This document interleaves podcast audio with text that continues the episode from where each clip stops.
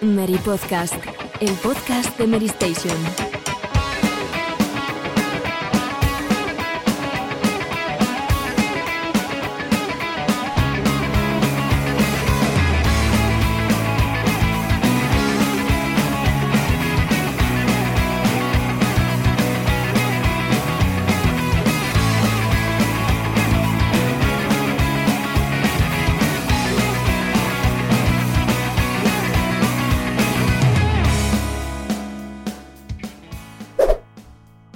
Hola a todos, bienvenidos una semana más al Mary Podcast, programa 15 de la temporada 16 y una semana importante porque eh, estamos en esa época del año en la que Geoff Keighley pues nos va a, ya veremos si a deleitar con todos los anuncios, con los premios que se van a entregar y por fin, pues a ver el GOTY de, de The Game Awards 2022. Eh, un evento que según Geoff Keighley será más corto que otros años. Y veremos con cuánta publicidad. ¿Habrá Doritos esta vez? no lo sé, no lo sé. Eh, Alejandro, ¿tú te has preparado los Doritos o vas a cubrirlo? No vas a cubrir nada porque no estás. Claro, yo ese año lo veo desde la barrera o desde la cama, porque llegó tarde ese día. Pero bueno, yo te iba a proponer, Borja, que si la semana pasada hicimos las decepciones del año, hiciéramos un DLC de ese programa y hablásemos de- del gran melón de este mes de diciembre, que es de Callisto Protocol. Hombre, yo he visto la escaleta y de Galisto Protocol está ahí, ¿eh? así que sí que vamos a, a hablar, eh, entre otras muchas cosas. Pedro, ¿qué tal? ¿Cómo estamos? ¿Qué tal, Borja? Pues muy bien, muy tranquilo, porque la semana pasada vi a Alejandro con la chaqueta de la selección y antes escuché un programa, estaba escuchando la radio y hablaban de gafes y bueno, lo que pasó el jueves de la semana pasada ya es historia. Veo que hoy Alejandro no la trae, entonces me he quedado un poco más, más... Estoy tranquilo con el resultado de mañana. Fue muy gafe, Como decía, ¿eh? Flore- como, como decía Florentino Pérez, tranquilo. Hombre, Tranquilo. para cuando la gente escuche este podcast, pues es posible que la España de Luis Padrique ya esté de vuelta. En cuartos de final, en, en cuartos de final. O de vuelta, o de vuelta en el avión, no lo sé. Ya veremos, ya veremos. Eh, Robe, mm, he visto que en tu foto de Discord tienes a Luis Enrique. Eh, ¿Qué, qué- qué- qué está pasando aquí? Muy buenas. Pues sí, además estaba pensando lo bien que quedaría Luis Enrique, o Twitch Enrique, como lo queramos llamar, eh, presentando los de Game Award él en vez de Geoff, ¿eh? Quedaría bien, ¿eh? Hombre, igual, Bueno, el, igual el año que viene igual le pueden dar el premio a mejor streamer. Aunque no hable de, no, mucho de videojuegos, creo que no habla, ¿no? Igual al sumo podría ser algo de FIFA, pero. No, no, dice, dice que come, bueno, se suele contar que come seis huevos al día, que no sé yo si eso es bueno, pero de Elden Ring no ha hablado todavía, no, no sé si lo estará jugando. Pero crudo o cocido. Dijo que se había comido dos fritos y cuatro cocidos, creo, pero por lo visto el tío dice que se come cinco o seis al día, que no sé, si- a lo mejor, a lo mejor oye, un mito, pero- será un mito lo del colesterol y todo eso, porque si el tío se come cinco o seis, yo, yo me puedo comer tres tranquilamente, ¿no? Robe, pero fí- fíjate lo bien que lo están haciendo, que ha acabado cayendo bien a un tío del Betis, ¿eh? Bueno, pero yo no tengo ningún problema, a mí siempre me ha caído bien Luis Enrique. Ya, hombre, lo digo por Borja Iglesias, canales y tal, hombre. Borja Iglesias, no, en serio, hombre. A ver si ahora vamos a echar de menos Borja Iglesias en un mundial. Mal, mal, mal- mal iríamos si echáramos de menos Borja Iglesias en un mundial. En fin, eh, esto, el tema del fútbol creo que se lo dejamos a nuestros compañeros de Diario As, porque nosotros hemos venido aquí a hablar de nuestro libro, a hablar de los videojuegos, que tenemos un montón de cositas eh, preparadas. Y si os parece, pues voy a repasar eh, de, lo que, de lo que vamos a charlar, de lo que vamos a debatir hoy. Que ha sido una semana que no ha habido mucho movimiento en la actualidad, pero bueno, eh, hemos tenido algunas cositas que, que creo que merece la pena tratar. En los titulares de esta semana, eh, la película de Super Mario, que ya adelantamos, no sé si habéis visto el tráiler, pero pinta buena tiene. Pinta bien. Eh, a continuación, sí, efectivamente. Miyazaki, Elden Ring, de nuevo. Ha, comentado que, pues que, que no escucha demasiado a los fans pues para que no les influyan las opiniones, básicamente. Eh, luego, a continuación, seguidamente, otro tema recurrente en este podcast, los Pokémon. Pokémon Escarlata y Púrpura se ha actualizado. Ha mejorado algo, algo spoiler poco. Y para terminar la sección de actualidad, hablaremos sobre Assassin's Creed Valhalla, que como sabéis eh, ya ha lanzado, entre comillas por sorpresa, su contenido final, que es el epílogo de Ivor y algunas mejoras más. En el debate charlaremos sobre las sorpresas del año 2022 y adelantaremos un poquito las expectativas que tenemos sobre The Game Awards. Esto pues lo dejaremos un poquito como epígrafe final porque para cuando salga el programa ya prácticamente estaremos en, ese momento. Juegos de la semana, ya lo adelantábamos antes, de Callisto Protocol y Need for Speed, la nueva entrega de, desarrollada por Criterion. En Mary Plus fusionaremos videojuegos y series de televisión porque The Last of Us eh, ha mostrado un nuevo tráiler. Y terminaremos, como siempre, con el micro abierto y con el a qué hemos estado jugando. Si os gustan todos los ingredientes, todo el menú que, hemos traído para hoy, echadnos una escucha. Mm, yo soy Borja Ruete, esto es el Meri Podcast. Empezamos. Titulares. En el primer tráiler de la película de Super Mario, escuchábamos por fin a hablar a Chris Pratt como... Iba a decir como Super Mario, pero diría como Chris Pratt. Y en este nuevo tráiler, que también lo escuchamos hablar, pues al menos se ha oído un sonido muy característico de Mario, es ese wahoo, o como, no, parezco Kirby. Bueno, da igual, Kirby iba a decir, parezco, parezco Yoshi iba a decir, eh, no, pero bueno, más allá de la voz o de cómo, sea la interpretación de Chris Pratt, lo cierto es que luce muy bien. Eh, Pedro, ¿qué, te ha parecido a ti ese tráiler? Lo has visto, ¿no? Lo has visto, ¿no? Lo he visto, lo he visto, sí, sí, sí, lo he visto. Me ha, gustado mucho, la verdad. Me parece que por fin es una película que, que, va, a hacer, va a hacer honor al personaje, no como aquella infame de, de los años 90. Eh, yo creo que es un acierto hacer una peli de animación. Yo, yo creo que Mario es una de esas sagas que no tiene mucho sentido hacer una peli live action. Y, estoy contento con el doblaje porque vemos, vemos nombres muy ilustres, ¿no? Aparte de Chris Pratt, vemos a Jack Black eh, haciendo, de, haciendo de Bowser, ¿no? Yo solo espero que, su doblaje, bueno, no, solo espero no, está confirmado que su doblaje al castellano no lo, no lo va a hacer Dani Martín, por suerte. Eh, Anna Taylor Joy, que es esta chica que sale en Gambito de, de, Dama o la peli La, Bruja. Correcto. Y, y se arrollen, ¿no? Y el doblaje al, castellano, pues está también confirmado. Bueno, pues vemos nombres ahí que, bueno, a mí no me suenan mucho, pero yo doy por hecho que son nombres profesionales, ¿no? Porque yo también tenía el miedo de que acabaran poniendo al Shokas doblando a Bowser o algo así. O a, o a, Donkey Kong, ¿no? Pues digo, una peli de videojuegos van a poner algún, algún streamer de estos a doblar algún personaje casi seguro. Pero no, no, parece que han apostado por, por lo seguro, han apostado por la calidad y, bueno, la película la verdad es que pinta, pinta bastante alto. A mí me ha gustado de ese tráiler especialmente el momento Mario Kart, en el que yo creo que reproduce muy bien lo que es Super Mario y tal. Eh, y me da la sensación, o sea, al verla, digo, ostras, esto de verdad es Super Mario. No es como otras adaptaciones a videojuegos que dices, no sé, o sea, tiene el nombre de la, de, la saga, pero luego como que no veo el espíritu o que no veo mm, reflejado a los personajes, como puede ser aquella película de Super Mario de los años 90, ¿no? Que se llama Super Mario, pero podría llamarse, yo qué sé, cualquier Street Fighter casi. no sé. Era muy mala. Era muy mala, muy mala, aunque haya adquirido ese mm, toque añejo de, de culto, entre comillas, pero por lo mala que es, o sea, no sé. Eh, yo no tengo buen recuerdo de ella, la verdad, ni siquiera la nostalgia me, ayuda a digerir esa, ese bodrio absoluto que fue, fue Super Mario. Y en esta al menos, pues se ven valores de producción, porque, joder, el 3D eh, nos muy buen nivel y aquí tenemos a Nintendo detrás. Y se nota también que está ahí Miyamoto eh, muy atento a todo lo que se hace, ¿no? Además se nota, se nota mucho o sea, el, la carta de amor, digamos, a la saga, ¿no? Al universo, ¿no? Porque ya no es solo eso, que se nota que está Nintendo detrás y todo lo que vemos, ¿no? Lo de lo que decía Borja de Mario Kart, ¿no? Además con la senda arcoiris, ¿no? Que te ponen ahí el, momento cumbre, a lo mejor, de, muchas carreras de la saga. En el anterior tráiler también vimos la zona esta oscurita, que a modo de guiño, no sé hasta qué punto tendrá presencia, pero, pero parecía un poco de, de Luigi's Mansion, ¿no? Luigi así un poco, un bosque lúgubre con la mansión y tal, así de fondo no sé, yo tengo muchísimas ganas de verla y además me subo, yo me subiría al barco, que bueno, es hablar por hablar, queda mucho, pero yo me subiría al barco aprovechando la peli que va a tener un éxito, yo creo que eh, es un secreto a voces que va a ser un triunfo de un de aprovechar 2023 que ya toca para un nuevo Mario para Switch ¿eh? en 3D, ¿eh?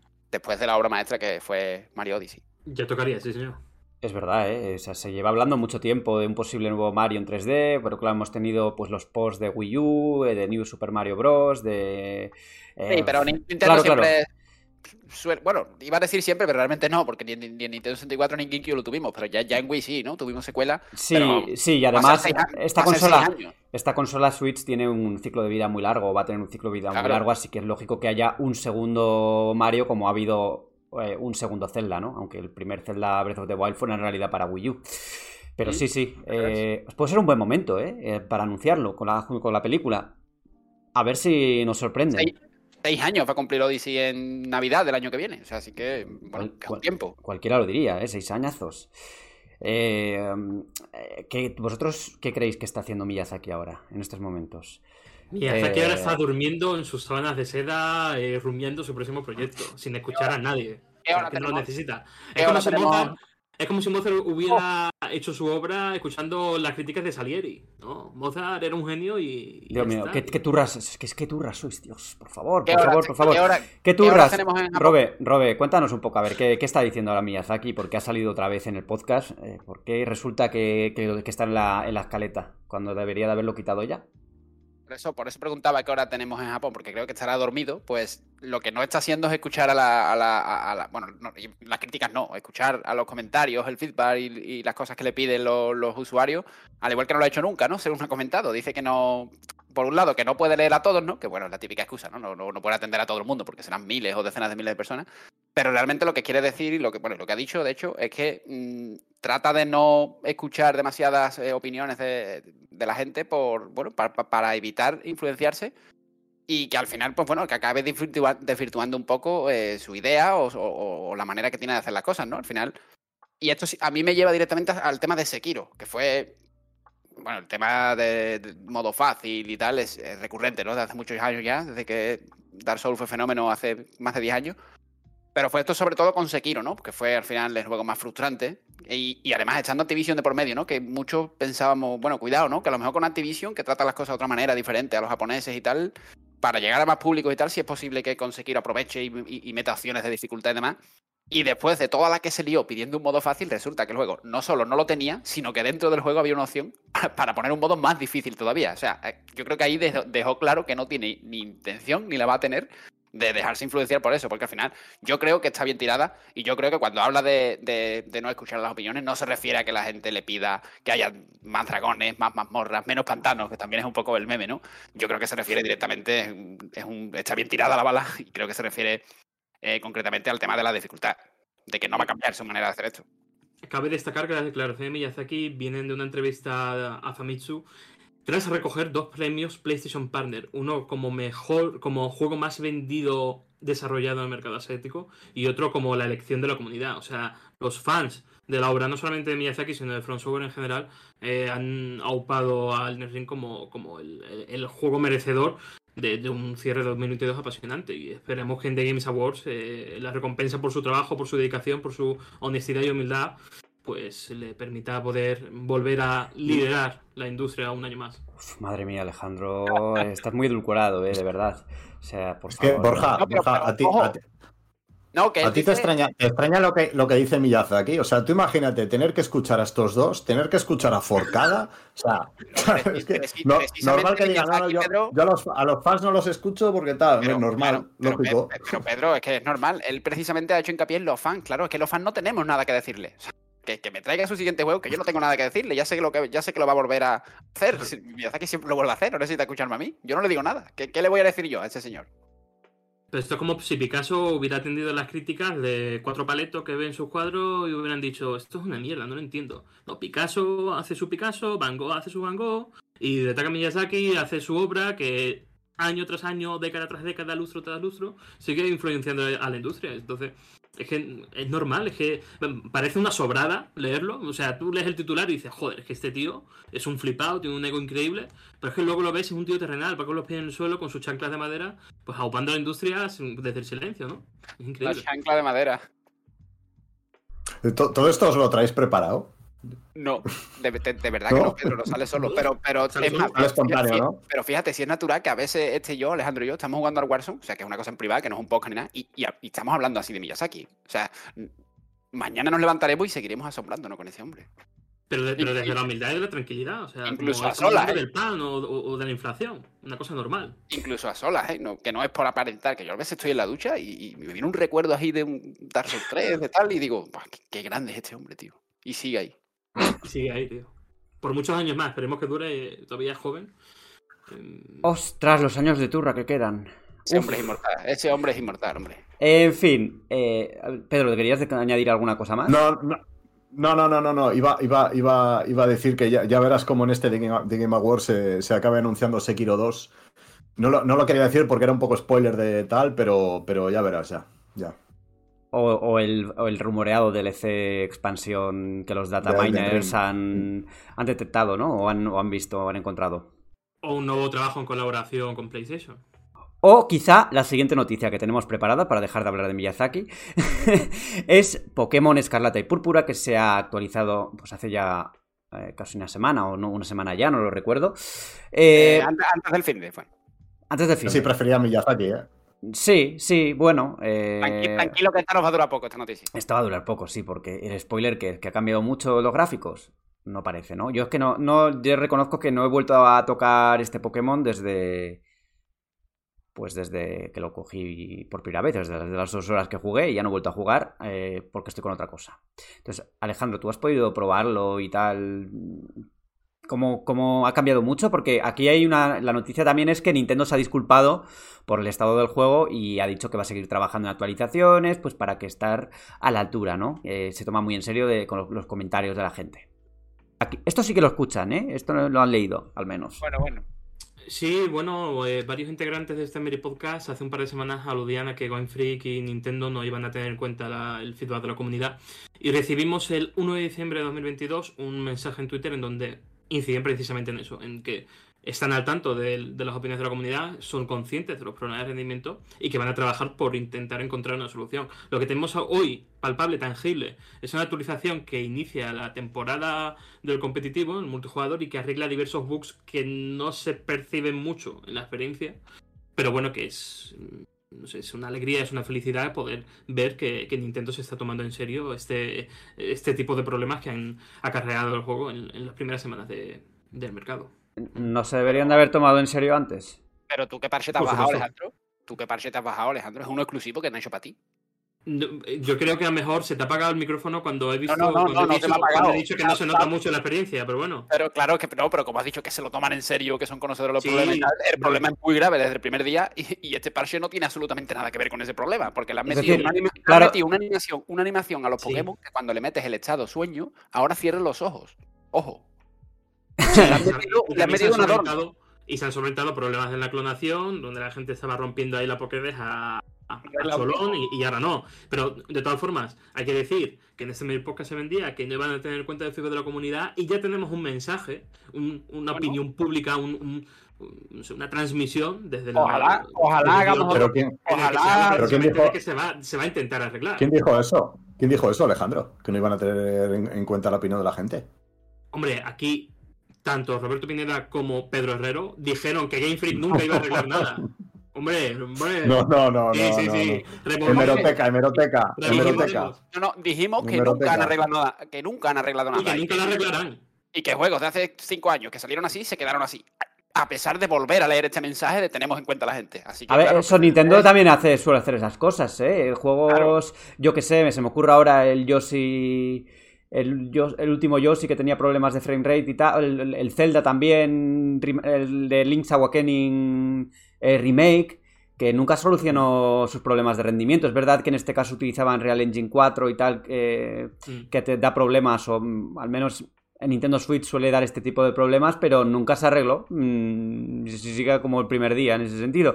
Y de este, pues milagros los, los justos, ¿no? O sea, quiero decir, eh, mejorarán cosas, eh, mm, arreglarán bugs, pero que nadie espere que esto se vaya a convertir de repente en un juego diferente gráficamente. O sea, el juego es como es y va a seguir siendo así. O sea, no. El problema aquí ya no es de base, es tecnológico. Es un problema que nace del motor que tienen y que hasta que no lo cambien o no se tomen en serio la tecnología, pues va a seguir ocurriendo y arreglarán una, un error X o un error Y, pero el conjunto va a seguir siendo deficiente en ese sentido. Sí, pero, pero hay, hay problemas de rendimiento que pueden ser incluso mm, fallos de, de líneas de código, que tú vayas al lago y que eso vaya a 5 FPS de repente sin eh, motivo aparente, pues no sé, eh, parece que responde más a un problema puntual que un tema del motor. Que sí que el motor es una mierda, eso está clarísimo. Pero creo que hay un margen para mejorar la experiencia. Que si lo hacen, pues se dirá aquí, muy bien. Pero si a 5 de diciembre de 2023 no han arreglado nada, vendré aquí y diré, pues no han tenido en cuenta ningún feedback. Mm, el feedback, a ver, evidentemente que han escuchado y leído todo lo que ha pasado, porque es que las redes sociales han sido muy... Eh, en las redes sociales se ha hecho mucho ruido en su momento. Lo que pasa es que tú miras lo que ha vendido Pokémon, eh, lo que vende cada, vez, cada vez que sacan un juego, y tampoco necesitan ahora mismo mmm, cambiar nada, entre comillas, ¿no? Si les funciona tal y como está, puede, puede que con el tiempo eh, ganen cierta fama, ¿no? Y a Nintendo, sí, pues eso no le gusta, evidentemente, porque el tienen. Problema no hoy, el problema es mañana. Claro, siempre he tenido fama de, pues, de que cuidan sus juegos, ¿no? Entre comillas, de el acabado de sus juegos y tal. Eh, y este que ha salido, pues, con tantos problemas. Eh, es un poco un tirón de orejas. Lo que pasa es que la condición de Pokémon es diferente a otras sagas de Nintendo, porque esto es de Pokémon Company, de Pokémon Company es dentro de lo que es esta empresa pues es otra cosa diferente, ¿no? O sea, hay, es más cerrada todavía. Eh, hay más. Sí. Hay más. Eh, más problemas y más. Eh, problemas de burocracia, quiero decir, ¿no? O sea, como que. Sí, sí.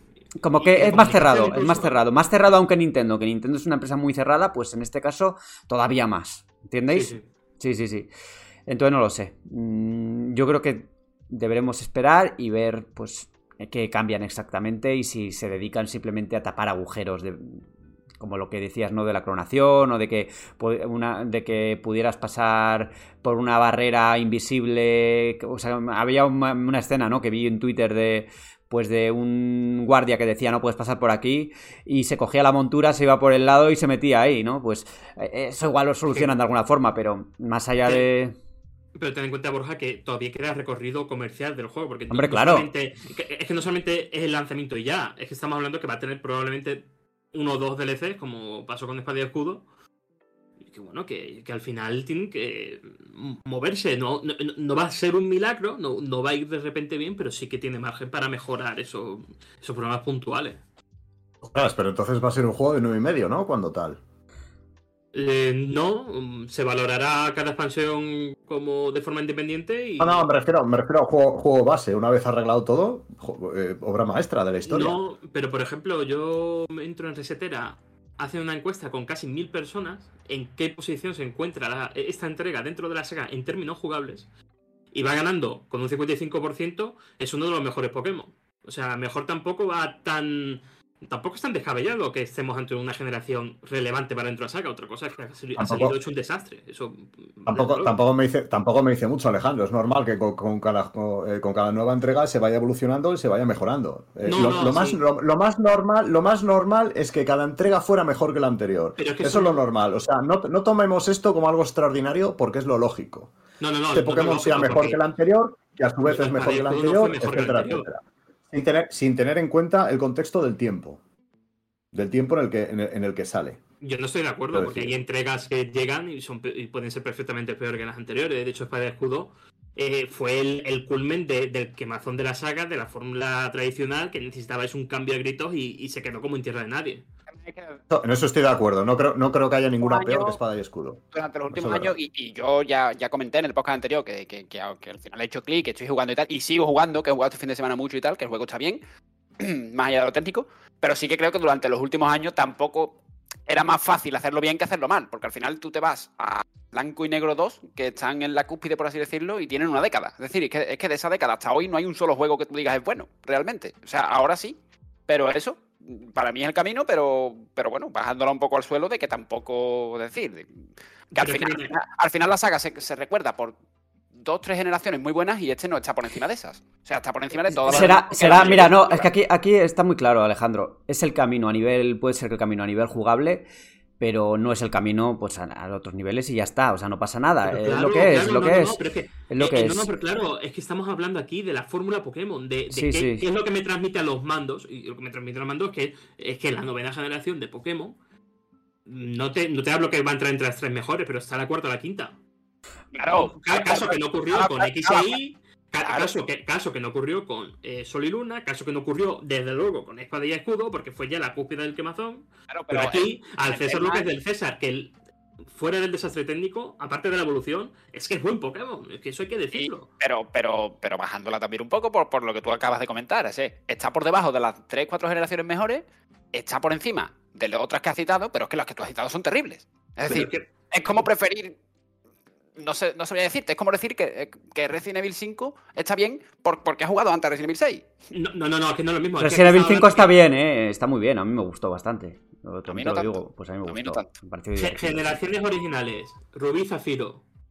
eh, los remakes Verde Hoja, Rojo Fuego, con los remakes de Soul Silver. Las tres primeras, tienes las Headball. tres primeras, las tres primeras, sus remakes, y tiene Diama- Diamante y Perla está ahí el debate, y luego tiene Blanco y Negro 2 que está por encima. Al final, yo creo que estaría en el, esca- en el escalafón de Blanco y Perla, de, o sea, de Perla y Diamante, quizá. Pero a mí, lo que es completar la Pokédex, sí que lo pondría también muy arriba. O sea, más arriba que incluso, por ejemplo, que Diamante Perla. A mí, hacer la Pokédex me gusta más mejor. que hacerlo en Diamante Perla. Es que eso es lo mejor porque básicamente es lo único, entre comillas lo único, no digo lo único porque no tenga más nada, pero sí es lo único que de verdad tú dices, o sea, aquí, aquí lo han hecho bien. En fin, Vamos, que te ha chicos. gustado. Que venga, que sí, que Pokémon eh, ya nos ha comido mucho, mucho tiempo, no tanto como Miyazaki, pero estamos acercándonos ya poco a poco a, a que esto sea el debate, ¿no? Yo he esperado cuando salgan las expansiones, ¿eh? pero bueno. Eh, el que sí que ha estado durante mucho tiempo ha sido ese Assassin's Creed Valhalla, un juego que, bueno, yo he seguido desde el principio y que se ha ido ampliando pues a lo largo de los meses con expansiones de pago, con DLC gratuitos, con modos gratuitos, pues con un montón de cosas y sobre todo también con actualizaciones de juego, ¿no? Que han mejorado el rendimiento y todo esto. Así que ese es un claro ejemplo de, de juego que ha ido evolucionando, ¿no? Con el tiempo, que, que se ha concebido de alguna forma como un juego servicio pero sin ser exactamente un juego servicio, porque es un juego para un jugador, como ya sabéis. Eh, es jugado ya a, mm, al contenido final de Assassin's Creed Valhalla, el epílogo, el que se llama el último capítulo. Y... mm, he de decir que estoy decepcionado, un poquito. Sí, Esperaba mucho más, sí. O sea, no esperaba un gran contenido, no, es una expansión de pago, pero es un DLC prácticamente, bueno, sin el prácticamente, es cinemático. Eh, vas de un lado para otro del mapa teniendo conversaciones, entre comillas. No voy a decir ninguna, ningún spoiler ni nada, ¿eh? pero esperaba que hubiera algo de juego también, o sea, que hiciera alguna misión extra, eh, alguna, no sé, algo, algo más allá de eso. Y también he jugado a. mm, a, la a, la, a la- a la misión cruzada nueva. Que sale Rosan, eh, que es una de, las, una de las protagonistas de Assassin's Creed Mirage, la mentora de Basim. Eh, es una misión corta, o sea, solo tiene un objetivo, eh, pero sí sí que es más que hay más de cinemático, ¿no? O sea, tienes, tienes una. Tienes un pa- parte de juego también. Y bueno, no me mata, pero bueno. sirve como puente para Mirage. Eh, un poco de puente, sí. Sí, un poco para conocer a, a la- a la- al personaje y tal, y su, su relación con Basim. Que, a ver, Valhalla transcurre después. Es el Mirage es antes de, Sí. de, de Valhalla. Y sí que sirve un poco para, pues, hombre, como curiosidad para ver cómo es el personaje y tal, pero tampoco, tampoco aporta grandes cosas, ¿eh? no esperéis grandes revelaciones ni nada por el estilo. O sea, en resumen, creo que eh, el contenido post lanzamiento de Assassin's Creed Valhalla ha estado bastante bien. Eh, lo han cuidado mucho a lo largo de todos estos años, pero eh, me hubiese gustado que el epílogo hubiese tenido un poquito más de consistencia. También a nivel narrativo, no sé, prometían más respuestas, ¿no? A las preguntas eh, que quedaban en el aire y he visto como que eh, era un final, es un final muy abierto. O sea, no lo veo tanto, o sea, hablando del el final de la historia de Ivor, el cierre de la historia de Ivor, lo veo bastante abierto. Pero que está bien, ¿eh? O sea, no me parece mal que sea un final abierto, pero como habían dicho que iban a responder a preguntas y tal, pues esperaba un- una cosita un poco más. más al. más encaminada, ¿no? Por así decirlo. Para, Em, para alguien, Borja. sí. Di, di, Ale, tú. No, no, no, simplemente que si tiene algún requisito adicional para jugarlo, aparte de pasarte el juego. Bastantes, tiene bastantes requisitos. Para jugarlo tienes que haber llegado al nivel de asentamiento 5, tienes, hablo de memoria, ¿eh? eh tienes que haber acabado con, con, la, con los miembros de la orden, o sea, toda la trama de la orden tiene que estar acabada, haber descubierto la identidad del jefe de la orden, etc. Y luego el resto creo que ya, ya son requisitos bastante eh, fáciles de cumplir, pero esos dos, el de la orden y, y el asentamiento, que el asentamiento también llegas al 5 con la historia principal, me parece. Pero vamos, que tienes que haberte acabado casi todo. y también tienes que haber acabado las, las mitológicas, las misiones mitológicas. O sea, todo, mm. todo. O sea, todo lo que es principal. Eh, tienes que completarlo. O sea, no es fácil acceder. No, es, fácil que una partida se inscriba al Jala, te pase la historia principal, pero te dejes una, la parte de la orden o la parte de, los terrenos mitológicos, que no es eh, obligatorio en la, para, para terminarte el juego per se. Te iba a preguntar, Borja, para, alguien como yo que se acabó la historia principal, desinstaló el juego y otra cosa, eh, ¿qué, de todo este contenido que, haya, que ha ido apareciendo, sea de pago o gratuito, ¿Qué, recomendarías para decir, mira, vuélvete a instalar y juégate por lo menos esto? Depende mucho del tipo de jugador que seas, lo primero, eh, y de lo completista que seas. A ver, yo voy a decirte que ninguna de las expansiones de pago, el aire de los druidas, el asedio de París y el, amanecer del Ragnarok, ninguno es esencial para. O sea, ninguno completa la historia. O sea, son historias aparte. Entonces, mm. no, no, afectan a la historia del personaje. Son cosas que pasan en paralelo, que puedes jugarlas y puedes no jugarlas. No te van a aportar grandes cosas a nivel argumental. Eh, pero siempre pues tienes la curiosidad de, pues, pues yo que sé, por ejemplo, las tumbas de los caídos, que es un contenido que sacaron después, que era un poco más en, a nivel de exploración, que podías pues, buscar las tumbas de, de, estas, de estos antiguos dioses, entre comillas, y su entre comillas, y conocer un poco más detalles de, todo esto, ¿no? Y encontrar unos pues, artefactos y tal. Eh, luego sacaron un modo gratuito que era la saga olvidada, que es un roguelike, que a mí, bueno, yo lo he jugado porque hice las impresiones y tal, pero no es lo mío porque no, a mí el, roguelike pues no, no, es un género que me guste y tampoco aporta argumentalmente. Este sí que es, mitológico. Luego, como también es mitológico, el amanecer del Ragnarok, que es, el protagonista es Odín. Eh, te diría que nada es imprescindible, pero todo suma. O sea, todo, si lo juegas, pues te, va, a gustar. No sé, si te gusta Assassin's Creed Valhalla, pues esto pues te va a gustar. Y si no te gusta Assassin's Valhalla, pues no te va a gustar. Eh, es un come horas. O sea, todo te da muchas horas de más, muchas misiones secundarias, muchos contenidos adicionales. Yo tampoco llevo una, una cantidad de horas increíble, ¿eh? no os creáis. O sea, yo me he pasado todo más o menos llevo 130 horas. Eh, pues hablando con el compañero, con Enrique García, por ejemplo, que me decía que no sé si llevaba 200 y pico horas ya, o sea que casi, casi ha hecho más, 100 horas que, más, más de 100 horas que yo y sin, al final, sin tener todo el contenido, pero eh, vamos, que ahí tienes pues para mucho tiempo y, creo que no es el típico juego, yo por lo menos en mi caso es el juego que que lo pillo de vez en cuando, que me hago tres misiones, que, lo que luego estoy meses sin jugarlo, pero que luego vuelvo. No, no es un juego que, esté continuamente, mm, porque mm. tiene una fórmula que, que tarde o temprano se hace repetitiva. Lógicamente, siendo tan grande y con tantas horas, pues yo dosificándomelo es ese juego en el que siempre me gusta volver de vez en cuando, pero no es algo que esté durante cuatro meses seguidos, ¿no? Jugando al mismo juego. Ya. Y bueno, yo creo que podemos ir dejando la sección de actualidad y nos vamos ya al grano, al debate principal de esta semana. ¿Sí? ¿Preparados? ¿Listos? Venga, vamos allá. Este es el año 2022 en el que parecía pues, que iban a salir un montón de juegos. Y no es que hayan salido pocos, pero es que se esperaban tantos títulos que al final, pues lógicamente, entre la pandemia, entre la situación económica, entre los desarrollos que se retrasan. Pues muchos de los juegos que estaban previstos para este año se han ido a 2023. Pero eso no significa que no hayamos tenido mm, bastantes sorpresas o juegos que seguro a cada uno pues nos habrá sorprendido más o menos. Y es precisamente este el tema que vamos a tratar hoy en el debate, o al menos una parte del debate va a estar centrada en eso, en los juegos que nos han sorprendido. Eh, yo sé que esto es un ejercicio de reflexión y sobre todo de recuerdo, porque a mí me pasa que no me acuerdo lo que han salido este año. Llega un momento en el que hay títulos que como que jugamos a tanto que, que al final parece que, que, que, que, todos los juegos, que muchos de los juegos salieron el año anterior, pero no.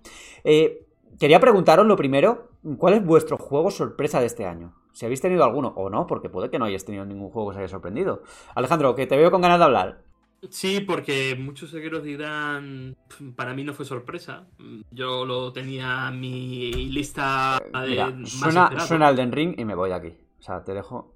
No, no iba a decir Sonic Frontiers. Sonic ah, Sonic Frontiers. Yo no sabía que lo había jugado, ¿eh? Pensaba que. Tengo platino. Oh, joder, tío. ¿Pero dónde sacas el tiempo, macho? Pues sí, es cortísimo, tío. Dura. No sé, creo que me lo saqué en 10 horas. Y, y fue un juego de de, todo el año rajando de lo mal que pintaba, de risas, de meme. Y lo cosas lógicas, cosas, lógicas, esperar eso. Cosas lógicas, pero es que lo juegas y es un pepino. O sea, un pepino jugable de, que te combina eh, el Sonic de toda la vida, de fase de adrenalina, de plataformeo rápido y tal, con una parte de mundo abierto que a veces funciona, a veces no, pero cuando funciona, joder, es, es muy bueno este nuevo Sonic. Me ha gustado muchísimo. Pues oye, yo me apunto a ese Sonic Frontiers, ¿eh? Yo era, reconozco que era de los que veía eh, el acabado gráfico y tal y me parecía tan feo que decía, buf, se viene, se viene el círculo de Sonic de siempre. Eh, primero hype y luego, mm, ¿qué es esto? Pero bueno, oye, yo creo además que es un poco el camino que, tiene que tomar Sonic, que llevaba pues las cosas como son. A Sonic le ha costado encontrar su identidad 3D. Eh, claro, 20 años, 20 años le ha costado. Bueno, Sonic Adventure desde Sonic Adventure. Fue muy valorado, estuvo muy valorado y muchos de sus juegos pues nacieron de esa base, ¿no? Lo que pasa es que el 3D de, de Sonic Frontiers, pues. O sea, de Sonic, perdón, de Sonic Adventure, pues ha ido siendo superado pues, por otro tipo de juegos ya, ¿no? Y la fórmula ya se había quedado muy encasquillada en el pasado. Eh, pero bueno, oye, aquí tenemos quizá el principio de una nueva saga y a ver si son capaces de, pues de seguir progresando en ese sentido, ¿no? Pedro, tu sorpresa del año, tu gran sorpresa, lo que más te ha gustado que no pensabas que te iba a gustar tanto. Pues yo, yo voy a hablar de un juego un poco más, un poco más desconocido de, que Sonic, eh, aunque le, Robert le conoce muy bien porque hizo el análisis en Station que lo acabo de ver, que es Chorus o Chorus o, bueno, como se, como se quiera llamar, ¿no? Es un juego de, un juego de naves que argumentalmente es muy interesante, ¿no? Porque está, está eh, protagonizado por una, por una chica que es la piloto, que en realidad pilota una nave que, está manejada por una inteligencia artificial. Y, el juego es un poco de, de no voy a decir de, mundo, sí, es un, es un espacio, eh, es un espacio abierto en el que tú te encuentras gente, pues eh, otras naves que te piden ayuda y demás dentro de, de, lo que es, de lo que es la misión principal, ¿no? Pues aparte, pues puedes hacer ese tipo de, de actividades secundarias, ¿no? Y me ha gustado mucho porque, mm, aunque, aunque cuesta mucho pillarlo al principio, el control de la nave, una vez lo pillas, es súper intuitivo. Eh, solo, solo, viajar por el espacio ya es divertido. Eh, el combate es una pasada, pero una pasada total. Yo creo que a veces peca un poco tal vez de repetición de enemigos. Eh, pero, pero luego hay, o sea, hay, batallas espaciales que dices, joder, me lo estoy pasando realmente bien, ¿no? Porque sobre todo hay batallas contra, contra naves muy grandes que tienes que buscar una estrategia, tienes que buscar sus puntos débiles y tal. Y, está muy bien. Y es un juego con, muchas horas, con muchas horas por delante. Siempre, hombre, como todo juego de mundo abierto, pues le puedes dedicar las horas que quieras, ¿no? Dependiendo de, pues eso, si te quieres, eh, si te quieres dedicar más a misiones y actividades secundarias o no pero sus 15, 20 horas te los te las, eh, o sea, las eh, dura perfectamente. Y, dentro de que no ha sido un año para mí de grandes sorpresas, porque he ido mucho a lo seguro, eh, yo diría que Chorus es el, juego más sorprendente para mí en este, en este 2022. No, no, te quería interrumpir porque te ha quedado bien, pero es que es de 2021. hace un año, el 3 de diciembre. Lo que, pasa es que la nueva la actualización de nuevas consolas y tal creo que sí es de ese año, ¿no? Sí. Eh, ah, ¿ves? Claro, claro, claro, claro. Yo, lo, yo lo, es que yo lo jugué, yo lo jugué en PlayStation 5. Entonces, eh, yo, ya he mirado eh, Chorus, PlayStation 5. claro, ponía, ponía 2022. Entonces, bueno. mis disculpas. Bueno, bueno, igualmente, bueno. igualmente que- recomendable, aunque sea el año pasado. Es ¿eh? un poco lo que decía yo al principio, ¿no? Que pasa el tiempo y tal y parece que juegos de nuevos o, o bien o bien, o, eran de otro año o, o bien son del mismo año y te piensas que eran del anterior, ¿no? Porque aquí Sí. como nos movemos tan rápido entre una cosa y otra y cada semana el tema de conversación eh, en redes sociales y en las conversaciones del día a día cambian, pues joder, al final nada, te armas un lío de fechas que no hay, no hay por dónde cogerlo. Y Robe, ¿qué ha sido lo tuyo aparte de Pokémon Escarlata y Púrpura? ¿O es Escarlata y Púrpura? Porque aquí viniste, No, no, no, aquí no. viniste a Saltacuevas y has terminado... mm, Asaltando cuevas. Convirtiendo, eso es, convirtiéndote ahí en, en Pokeamigo, en Pokemaster, en como se llame. Amigo, poca amigo Roberto. Pokeentrenador, Pokeentrenador Robe. Está bien, es una pequeña sorpresa dentro de lo que me tiene acostumbrada la saga, lamentablemente. Pero bueno, eh, sobre juegos sorpresa yo tengo dos. Uno es Tinikin, que salió Ah, hace sí, lo 3, conozco. 4 meses. Sí, y sí, es una mezcla entre. Bueno, son Son plataformas de plataformas, ¿no? Sí, sí, sí. Es una mezcla entre esas plataformas de los 90, como los llamaba Franchuza, creo que los llamaba Colecatón o algo así, de, de estos de que tienes que coleccionar muchísimos coleccionables, muchos extras, muchos objetivos secundarios y tal. Eh, y es una especie de híbrido entre esa plataforma de los 90, eh, Pikmin, porque también la mecánica principal es manejar un ejército de los Tinikin, que son pequeñas criaturas que también tienen su, bueno, los azules para el agua, los que pueden llevar objetos porque son fuertes y tal. Y Toy Story por el hecho de que, bueno, de que eres un, de que eres diminuto y bueno, pues en un cuarto de baño te montan un mundo gigantesco y está muy bien. Y por otro lado, el que, el que para mí es la mayor sorpresa es Signalis. Le di un ocho y medio en el análisis, lo titulé La gran sorpresa de 2022 en terror y ciencia ficción y, y bueno, cualquier, cualquier persona que le guste el género, sobre todo esa fórmula añeja, digamos, ¿no? Del survival horror, Resident Evil, Silent Hill, y to- todos esos juegos de, de antaño, pues te ofrece prácticamente lo mismo en un ambiente de ciencia ficción donde la historia y el lore y la narrativa y demás está por encima de la media incluso del género, porque tiene, tiene bastante peso, con un toque de Nier en algunas cosillas, por el hecho de que también se, se menciona lo de Gestalt y Replicants, de que hay copias, eh, inteligencias artificiales y demás. Y nada, eh, te ofrece prácticamente lo mismo que, te- puedes encontrar en un Silent Hill, por ejemplo, de los 90, bueno, en el primero, en, los en el- en- el- en el 98, perdón. Y eso, está muy bien, es un, gran survival horror y cualquier, cualquier persona de género debería de probarlo porque no, no le va a decepcionar. Pues apuntadas ahí las recomendaciones. Yo tengo ahí a principios de año salió este Kirby, el Kirby nuevo de Nintendo Switch, que habían sido ya varias entregas que no habían estado mucho a la altura, ¿no? Y creo que este Kirby hace muy bien, que es un título súper variado en, dentro de lo que son las plataformas en 3D y tal. Y a mí por lo menos me dejó muy buen sabor de boca. O sea, no diría que es un candidato a juego del año, ni mucho menos, porque creo que aquí hubo cierta, en cierto punto, hubo cierta exageración también, me pareció a mí, ¿eh? O sea, no, desde mi punto de vista. O sea, es un buen juego, eh, pero tampoco es un juego sobresaliente o, bueno, o, sorprendente, ¿no? Ni siquiera sorprendente. Es un juego muy en la línea de lo que puede, lo que es un Kirby, un juego muy sencillito, eh, que, pues, que te da mucho, te da horas de diversión directa. eh, sin mucho. sin pensar mucho. mm, Sin, sin tener que pensar mucho, ¿no? Pero luego, claro, luego tiene también, pues, todo eso. mm, Todo, todo- toda esa labor coleccionista que puedes eh, reexplorar los escenarios, puedes conseguir cosas que no has conseguido antes. eh, tiene también un endgame en el que. Bueno, yo, yo ahí sí que no buceé mucho porque me dio bastante pereza. Era de encontrar cosas también, estaba muy centrado en el coleccionismo.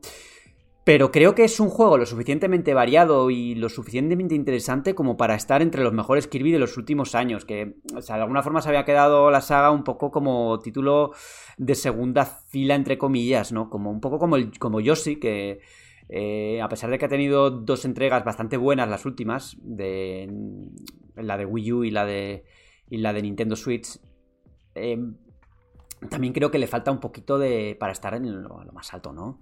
No va a ser un Super Mario, por así decirlo. Ninguna de las dos sagas. No tiene el mismo tratamiento. Eh, ya sé que es un poco raro decir que me ha sorprendido un juego de Nintendo. Pero creo que. Creo que nos ha cogido bastante con la sorpresa, ¿no? Un poco. No lo sé. No sé si lo mismo. yo me incluyo, Borja. Sí, sí, sí, yo me incluyo porque yo lo jugué. Era, de hecho, era el primer Kirby que, que jugaba desde, desde el primero de todos. Y, bueno, coincido bastante contigo, ¿no? Me pareció un juego muy imaginativo, con situaciones, eh, bueno, pues que si no eran, no eran del todo variadas, ¿no? Quitando, bueno, pues tirando sobre todo de la capacidad de Kirby para, para transformarse, ¿no? Para coger un poco las habilidades de los enemigos. Si te ponía, pues, en esa situación de las carreras de coches y tal, ¿no? Cosas que, te cambiaban un poco la, la dinámica jugable. Y yo igual me lo esperaba un poquito más largo. Mm, igual también es que como tú, pues tampoco, tampoco tiene mucho a completar todo. Fui muy, muy al grano. Y, también me dio mucha pereza el contenido post de, del endgame. O sea, yo acabé el juego y, a otra cosa. Pero es un juego que, oye, durante las 10 horas y pico que dura, pues yo creo que está, está bastante divertido. Igual me falta un poquito más de reto pero claro, los Kirby, Yoshi, etcétera, es lo que tienen, ¿no? Son juegos que no, que no, tampoco puedes esperar un desafío, tampoco. No, y no sé, a mí tampoco me pareció que sí, a mí no se me hizo corto, se me hizo buena, creo que tenía una duración bastante, bastante correcta para el tipo de juego que es. Yo creo que si lo hubiesen alargado más, eh, me hubiese terminado cansando, ¿no? O sea, yo, yo cuando lo acabé dije, mira, no voy a hacerme el endgame porque no, en este momento pues me he quedado con buen sabor de boca, mm, me ha parecido una experiencia agradable, pero no me apetece seguir jugando ahora mismo, ¿no? Eh, pero sí, tiene mundos distintos, tiene muchos, muchas fases extra también que eso es importante, muchas cosas que puedes ir haciendo, pues si quieres, ¿no? Y para conseguir más, no me acuerdo qué, conseguías para, para abrir los mundos, qué era lo que conseguías. Los, muñequitos estos. ah, sí, los, habitantes estos, tenías que rescatar a los habitantes. estaban encerrados en jaulas. Sí, sí, sí, sí, sí, sí, eso es, eso es. Pero bueno, eh, una experiencia muy simpática. Yo no, yo quería también decir otro juego más. Eh, no sé si ha sido sorpresa, porque bueno, más o menos estaba dentro de lo que yo esperaba, que es, Ghostwire Tokyo, el juego de, del creador de Resident Evil, que, bueno, del creador de Resident Evil, eh, no es el director, ¿eh? ¿eh? Era, creo que era productor en este juego, ¿no, Robé? Si no me equivoco, aquí el experto en... Sí, sí, sí. Sí, ¿no? Era una, era una mujer la directora. bueno, directora eh, no, pero él abandonó el proyecto, ¿eh? A cambio, ¿no? Igual. Sí, cambió, de directora creativa y no sé si hubo problemas luego, no sé si hubo algún lío luego con los créditos, también os digo, que algo, algo me suena. Eh, Ghostwire Tokyo, pues un juego que a mí me gusta sobre todo esa ambientación que tiene, esa reproducción de, de, Tokio, pero en sus horas más bajas, con los espíritus. Eh, no hay gente, no ves gente porque todo, pues, pues todo, está muerto o fantasmal, ¿no? Es todo un mundo de fantasmas de, que cogen pues también mm, tradiciones muy japonesas, o de la mitología japonesa. Eh, luego, a ver, tiene un combate que me parece entretenido, pero no es demasiado profundo. Llega un momento en el que ya te cansas un poco de las oleadas de enemigos, pero para mí mezcla bien esa estética, un poco para entendernos, un poco como control, ¿no? Que tiene momentos que las habitaciones como que se van desvirtuando, que, que, cambia la realidad, que te mueves como por unos entornos em, encantados, pero que, que no sabes si es realidad o es ficción a veces, que te introduces en mundos espirituales. Eh, en ese sentido, creo que es un juego que está bastante bien y con un mundo abierto eh, bastante tradicional en el sentido de que pues, todo se abre por puntitos y todo esto. Pero no sé, a mí cuando me lo acabé dije, mira, no es el juego del año, no es un juego sobresaliente, igual si le tuviese como puntuar le hubiese puesto un 7 y pico. Pero cuando lo acabé dije, mira, me ha gustado jugarlo y me lo he pasado bien con él. Ah, ¿Lo, lo llegasteis a jugar vosotros?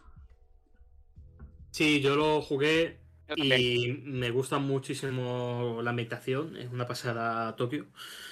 Pero quedé un poco decepcionado porque esperaba una mayor variedad de habilidades y mejores usos. Que la historia no de repente no terminara, porque si juegas solamente la historia creo que te dura unas 7 horas aproximadamente. Y tampoco me gustó cómo abusa de, de la mecánica liberadora, porque llegado a cierto punto eh, te ponen, te bloquean el, avance de la historia y tienes que liberar como 10 puertas story, como un coñazo. Sí, muy, eso, en ese sentido muy antiguo, muy antiguo a nivel de mundo abierto, ¿no? yo creo que se esperaba otra cosa, se esperaba algo a lo mejor más original, más fresco, que, en algunas cosas lo, ofrece, pero, pero al final acaba siendo ese lo decimos de, tono despectivo muchas veces, ¿no? El juego Ubi, ¿no? O, mapa icono, como lo queramos llamar, ¿no? Pero bueno, a, mí también me, me entretuvo. Pero de alguna forma sí es, porque Mm, las secundarias con los yokai están bien, el, la ambientación es una sobrada, o sea, es increíble. Sí, pero a ver.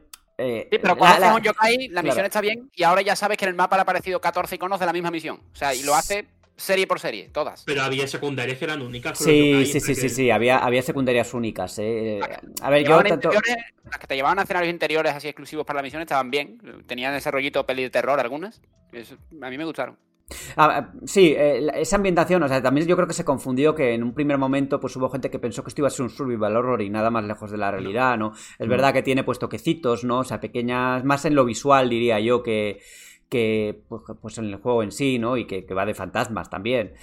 Pero las misiones secundarias estaban bien en general, o sea, yo creo que es uno de esos juegos en los que aporta, ¿no? Hacer misiones secundarias, incluso también por lo que te dan narrativamente, ¿no? Que hay algunas que son interesantes a nivel narrativo.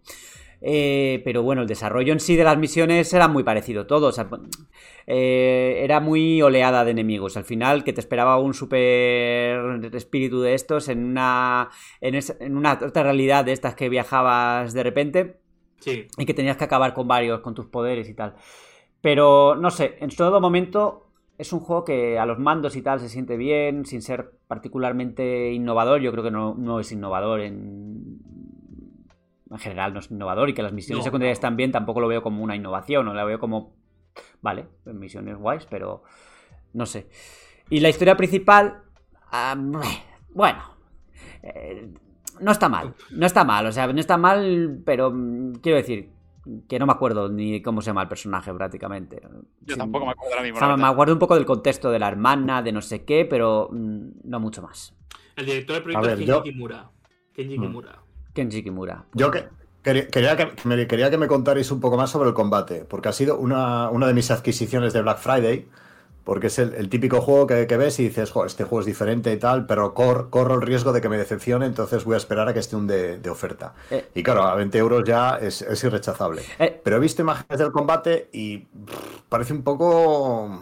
Combate ¿no? en primera poco- el combate es en primera persona, Mm. tienes una serie de poderes, era uno de fuego, eh, uno verde, uno verde que era del de viento, creo, y luego creo que había uno de agua también, ¿no? Sí, Puede ser agua, tal. Correcto, correcto. Es un sistema, pues, muy sencillo en el sentido de que tienes un par de acciones para hacer, o sea, no tienes un montón de opciones a nivel de combate. Eh, creo que también había un, moto- un botón de bloqueo, que si bloqueabas en según qué momento, pues podías contraatacar y... em, ¿Hay parry? Sí. Mm. ¿Y qué El- más el- había? El, el combate básicamente, y tenías un arco. para- Ah, El arco, es verdad, el arco espiritual. Eh, El combate básicamente consiste en eh, da- hacerle daño a los enemigos hasta que se quedan en, en modo ejecución. Entonces, cuanto más enemigos tienes en modo ejecución, más puedes liberar en al mismo tiempo. Porque tiene un. como eso, la, la ejecución, que puedes eh, ejecutar a 3, 4 o 5 enemigos a la vez. Cuando dejan libre como su corazón. Entonces, básicamente, pues es dejarlos en- estuneados hasta que se quedan así y ejecutarlos constantemente. Y luego, aparte de la flecha, pues cuando hay zona de sigilo, pues le pegas un tiro en la cabeza y, y vas andando. Y luego también había cuerpo a cuerpo, ¿no? Había alguna cosa cuerpo a cuerpo, me suena, alguna habilidad. Sí, una habilidad en plan como un puñetazo espectral, por así decirlo, que, que Sí. creo que solía. No se podía hacer siempre, creo, ¿no? Pero solía dejar al descubierto rápido ese el corazón o lo que sea. Sí, sí, sí, sí, exactamente. Y luego el sistema de progresión, eh, es que ya, ya se me ha olvidado cómo era, la verdad. Ah, era- Eh, consistía en desbloquear puntos de habilidad y. Sí, sí, po- podías, igual podías cargar más el tiro, alguna Ah, cosa de estas era, ¿no?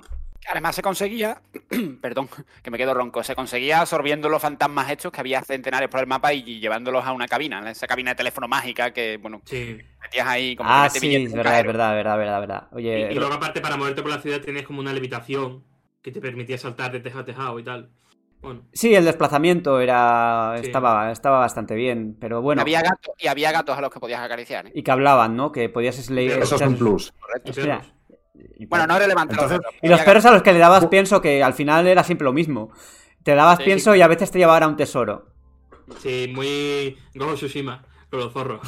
Entonces, juga- jugablemente no es un juego repetitivo, ¿no? O sea, podemos decir. A ver, bueno, Sí, eh, sí, es sí, repetitivo. Sí, Sí, lo sí. es, Sí, ¿no? sí- sí lo es porque hemos hablado de enemigos, pero no, no tanto de las mil encerronas en las que te metes y los enemigos esponjas, ¿eh? que tragan bastante y llega un punto en el juego en el que uf, cada dos por tres para liberar puestas torres y demás, al final es la típica oleada, ¿eh? De zona mágica que se cierra de aquí no te puedes ir y siete ocho enemigos. Mira, grosso modo, es como una evolución de los plásmidos de Bioshock, pero con una capa más de profundidad y ya está. Porque si en los plásmidos de Bioshock solamente podías atacar de una forma, pues aquí, aparte de atacar, pues puedes ejecutar. Ya está. O sea, es lo único, el único cambio que tiene. Bueno. Mm.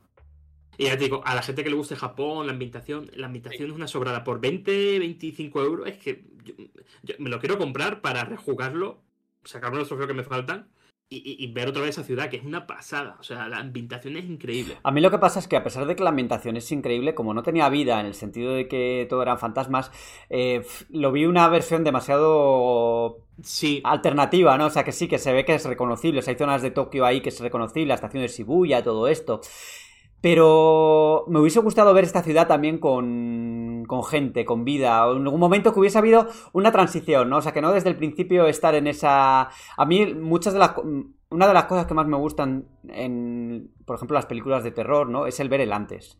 Cuando la gente es, fe- cuando la gente es feliz, cuando, cuando el momento antes de que vaya a empezar a ocurrir todas las desgracias, ¿no? Por ejemplo, en un viernes 13 o lo que sea, que va todo el mundo al campamento y va todo el mundo al desenfreno divertido, todo ahí bebiendo tal y jolgorio y luego hasta que se muere alguien. Y ahí empieza ya la caída, ¿no? De la desgracia. Pues me hubiese gustado Es que- ver eh, eh, el momento al principio de mm, Tokio con gente Pero- y que ver cómo, cómo pasó todo, que creo que salía una cinemática al principio y poco más. sí.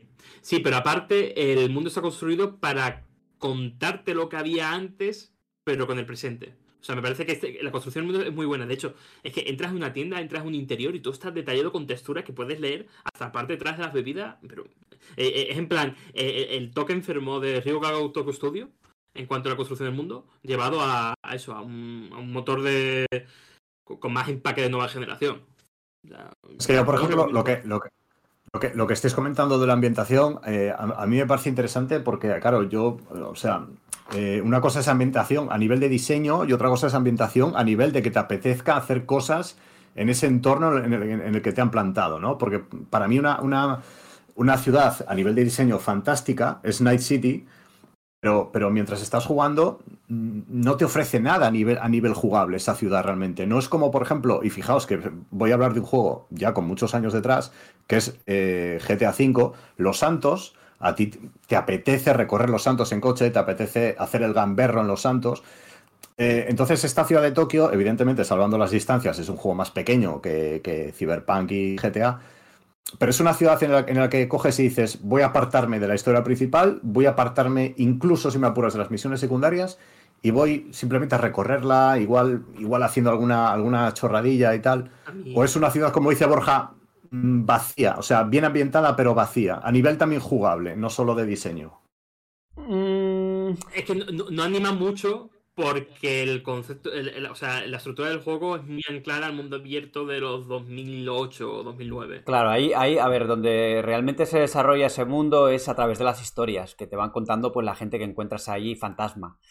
Pero a nivel de mundo, eh, es un mundo abierto, como te decía Alejandro, muy, muy clásico, muy, muy de Ubisoft antiguo, ¿no? Eh, el, el problema para mí de este juego es que se le ven más las costuras a medida que va pasando el tiempo. Porque si es un juego corto, muy corto, de yo que sé, de 10 horitas, pues esos defectos o, ese planteamiento, no voy a llamarlo defecto, voy a llamar planteamiento, eh, no pesa tanto. Pero cuando el juego es largo y repite situaciones y te encuentras haciendo lo mismo una y otra vez, pues entonces ahí es cuando ya se, se ve el cartón, ¿no? Y hay una barrera ahí que a mí no me hizo dejar el juego. O sea, yo hasta que no lo terminé no, no paré. No hice todo, pero hice bastante. O sea, eh, mm, me pasé muchas misiones secundarias y, y me quedé bastante absorbido con el mundo y con las historias que me planteaba. Pero es verdad que pues, pues se queda un poco ahí, ahí, ¿no? Eh, que no es un juego moderno a nivel mecánico. Pregunta gorda, entonces. Si era un juego más lineal, ¿le habría sentado mejor? Podría ser. Sí, en, mi opinión, yo- en, mi, yo opi- creo en mi que sí. opinión, en mi opinión, sí. Sí, Yo sobre, todo Y por, más, y más corto Claro, incluso. claro, sobre todo por cómo sí plantea, sobre, sobre todo por- cómo plantea el el desarrollo del juego, porque, a ver, esa historia se podía haber contado de forma lineal perfectamente, Porque bueno, la historia es completamente lineal, quiero decir. Lo que pasa es que eh, la, la relación del jugador con el mundo no está lineal. Es lo que te decía antes Alejandro, de que, joder, para seguir con la historia tengo que hacer Claro. Estas misiones, o lo que pasaba también en Assassin's Creed Valhalla y tal, ¿no? Que llegaba un momento en el que te decía... Sí.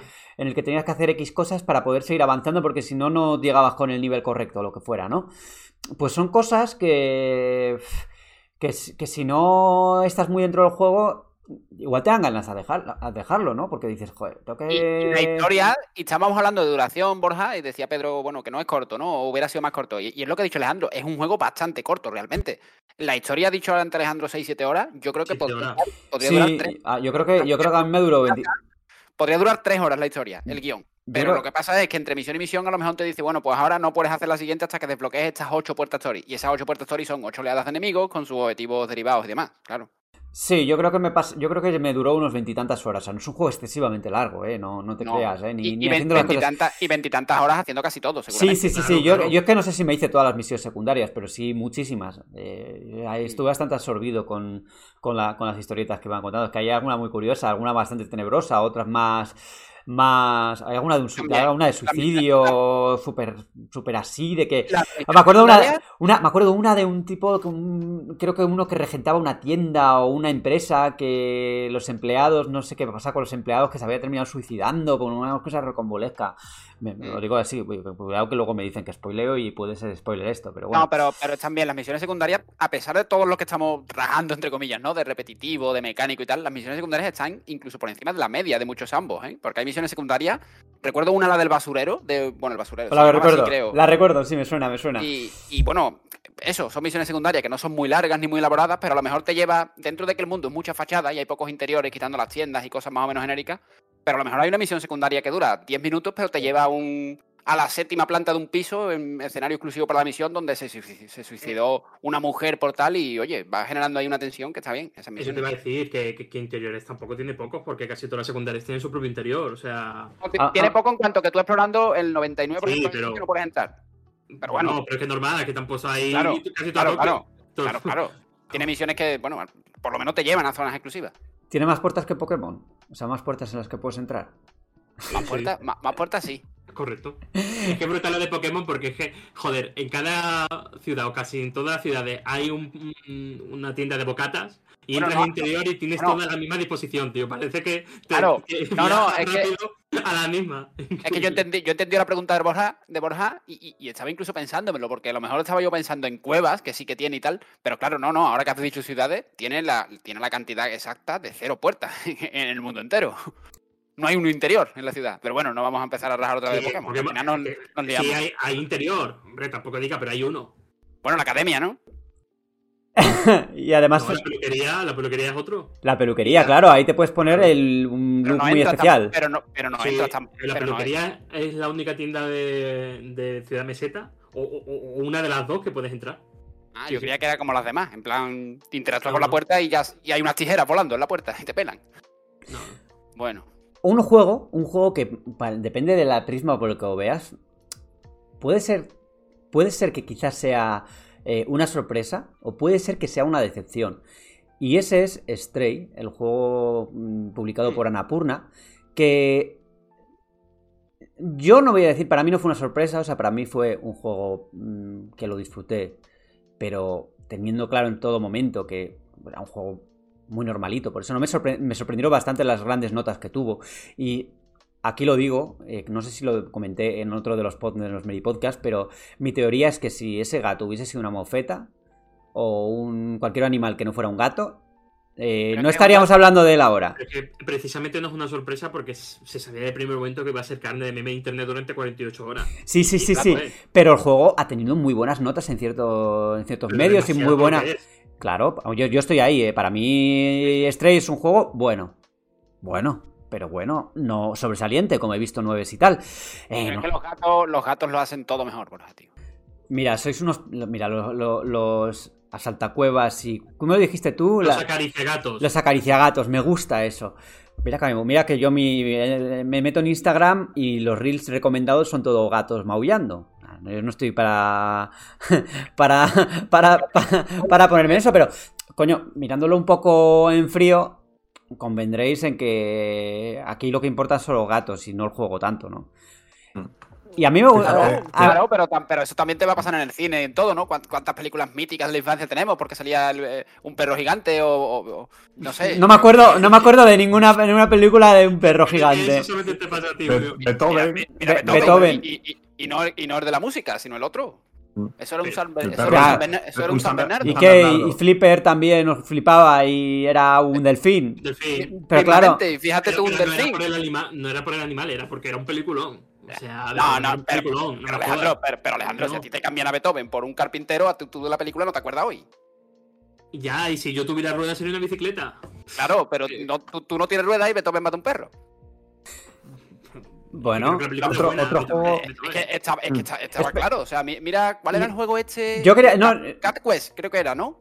Toda Sí, Cat Quest, Cat Quest, sí. Tú analizas ese juego como JRPG y le tienes que dar un 4. Yo- pero, pero bueno, Yo, yo antes de pasar a otro juego sí quería comentaros a ver qué os pareció, porque aquí se generó bastante debate eh, sobre el hecho de que en Stray, pues no te comportaras tanto como un gato, así como al principio del juego.